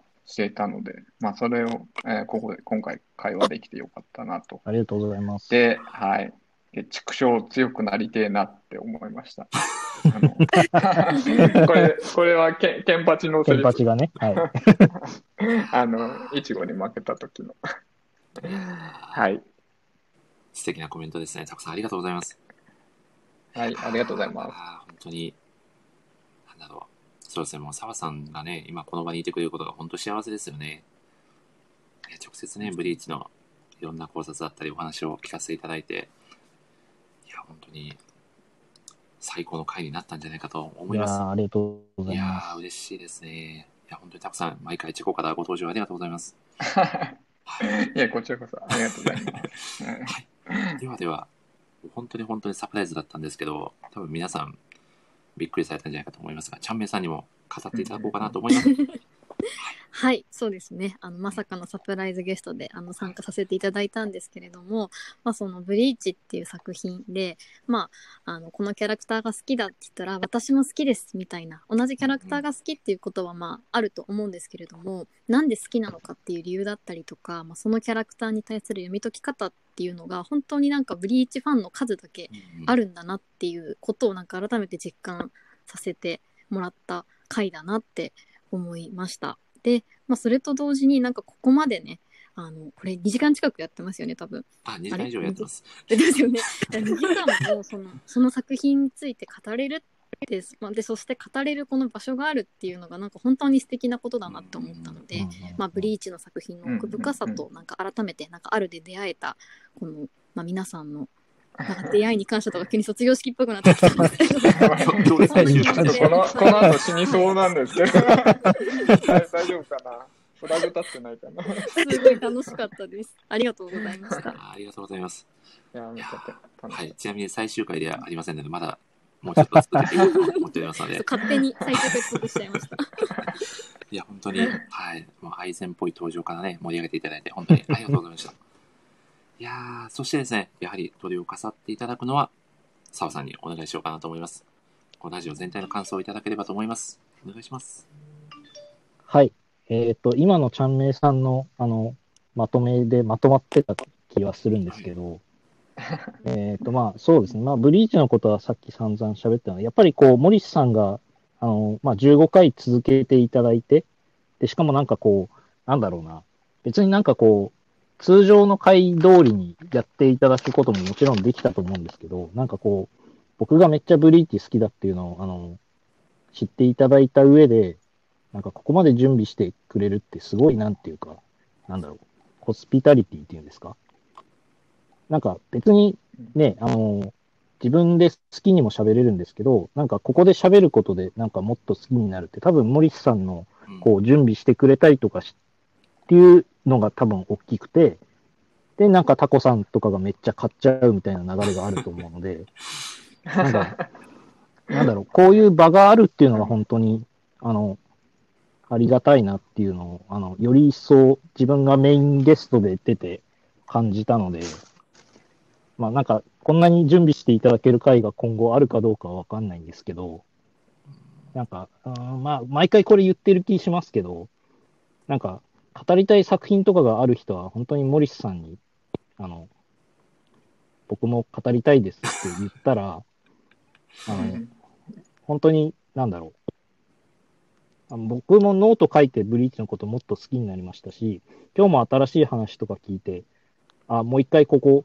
読んでみようとか、本当に思ってるところなので、なんか、うん、好きな作品がある人は、あの、もっと発信を、まあ、あるのライティングとかもそうですけど、うん、なんか、したいなって思える場に本当になってると思うので、あの、ぜひ、皆さんもゲスト出演とか、あの、とか、まあ自分で音声コンテンツやってみるとか、あの、どっかで喋ってみるとかっていうのは本当に大事なことだなってうん思ったので、本当に森さんに感謝をしながら、はい、終わっていきたいかなと思いますね。いや、はい、あ。の最終回で、最終回ではないんですけど、はい、16回目、はい、16回目もなんか決まってると、あと、はい。17回目、18回目ぐらいまで決まってると。思いますので、はい。またメイン、はい、またメインゲストで出られるように。あと、次はもうちょっとこう、負担をかけなくていいようなうん作品で出たいなと思いますね。いや、はい。めちゃくちゃ嬉しいです。ありがとうございます。はいはい感動してしまいましたね。なんか、本当ですか？今日、今日、今日終わった方が逆にいいんじゃないいやいやいやいや、ダメだよ。シンとか、Z とかつけましょう。いや誠さんが森さんにも感謝と嬉しいコメントありがとうございます。いや、本当に、そうですね。ももちろん毎回、そのゲストので出てくださる皆さんに楽しんでいただきたいなという気持ちではさせていただいてるんですけど、やっぱり澤さんの熱量をね、はい。あのー もちろん知ってるので、はい。まあ、ちょっと、こう、なんでしょうね。こう、最大限楽しんでいただけるようにい、やいや、ありこう、構がとうござい成したいなであったり、やっぱり、ます。はい。まあ、タコさんだったり、みどりさんだったり、ちゃんめいさんだったり、ね、あの、ブリーチ愛を、あの、発信してくれてる方にも、やっぱりぜひ、澤さんと直に、こう、トークしてもらって、より盛り上げていただきたいなっていうところで、今回、こんな感じで、させていただきました。はい。はい。ただまあ、これの、もう、原点は、もう澤さんの、このブリーチへの熱量がないと、こんなラジオも、あのーお送りできてなかったんで、僕こそもう澤さんに感謝感謝です。ありがとうございます。ありがとうございます。ありがとうございます。いやーなんか、こ過去一感動的な回になりましたね。本当ですか？それは、それは良かったあー素晴らしいなんか3月らしい企画でした本当にいや、もう何度も言いますけど、誰今日の最終回じゃないので、ね。卒業証書みたいなそうですねなんかはい4月以降もね、続けていこうと思います。そうですね。あー本当にいや、本当に皆さん長いお時間になりましたが、本当に本当にありがとうございました。ありがとうございましたありがとうございますい。やー、本当に幸せな時間を過ごせて感無量でございます。ということでですね、澤さん、ちょっとだけ、はいちょっとだけ、あの、はい次回の告知といいますか、ちゃんめいさんラジオの、ちょっとお次回の告知をちゃんめいさんにしていただこうかなと、はい。お願いしても大丈夫でしょうか、ちゃんめいさん。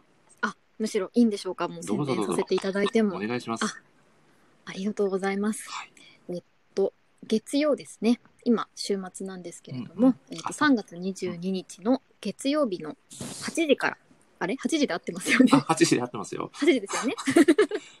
これが、あの、今のブリーチの配信が9時から始まったから、ちょっと今9時っていうあの 錯覚がちょっと来たんですけど、8いつから時からで、すねいつ。から錯覚していたって話ですね。はい。使い勝手戻るのいいなか？戻るのか？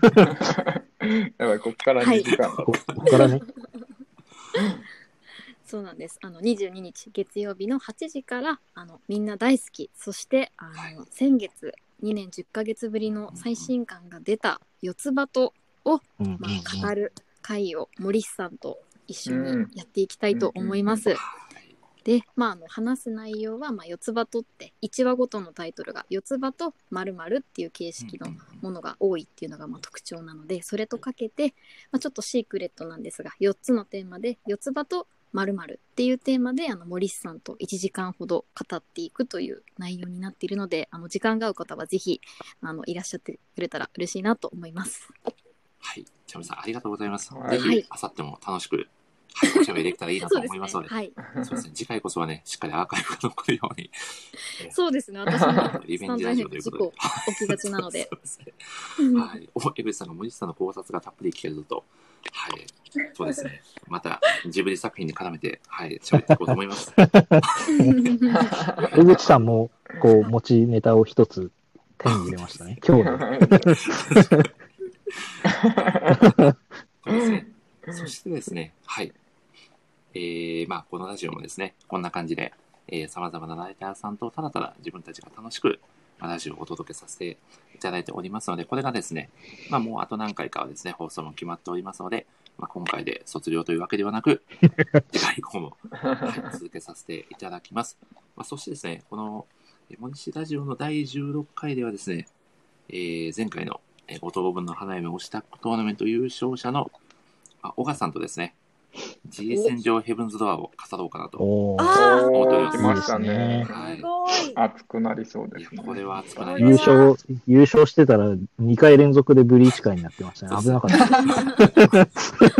僕はあの全く同じテンションと全く同じメンバーでブリーチをもう一回やろうかなと思ってたんで、さんが優勝して。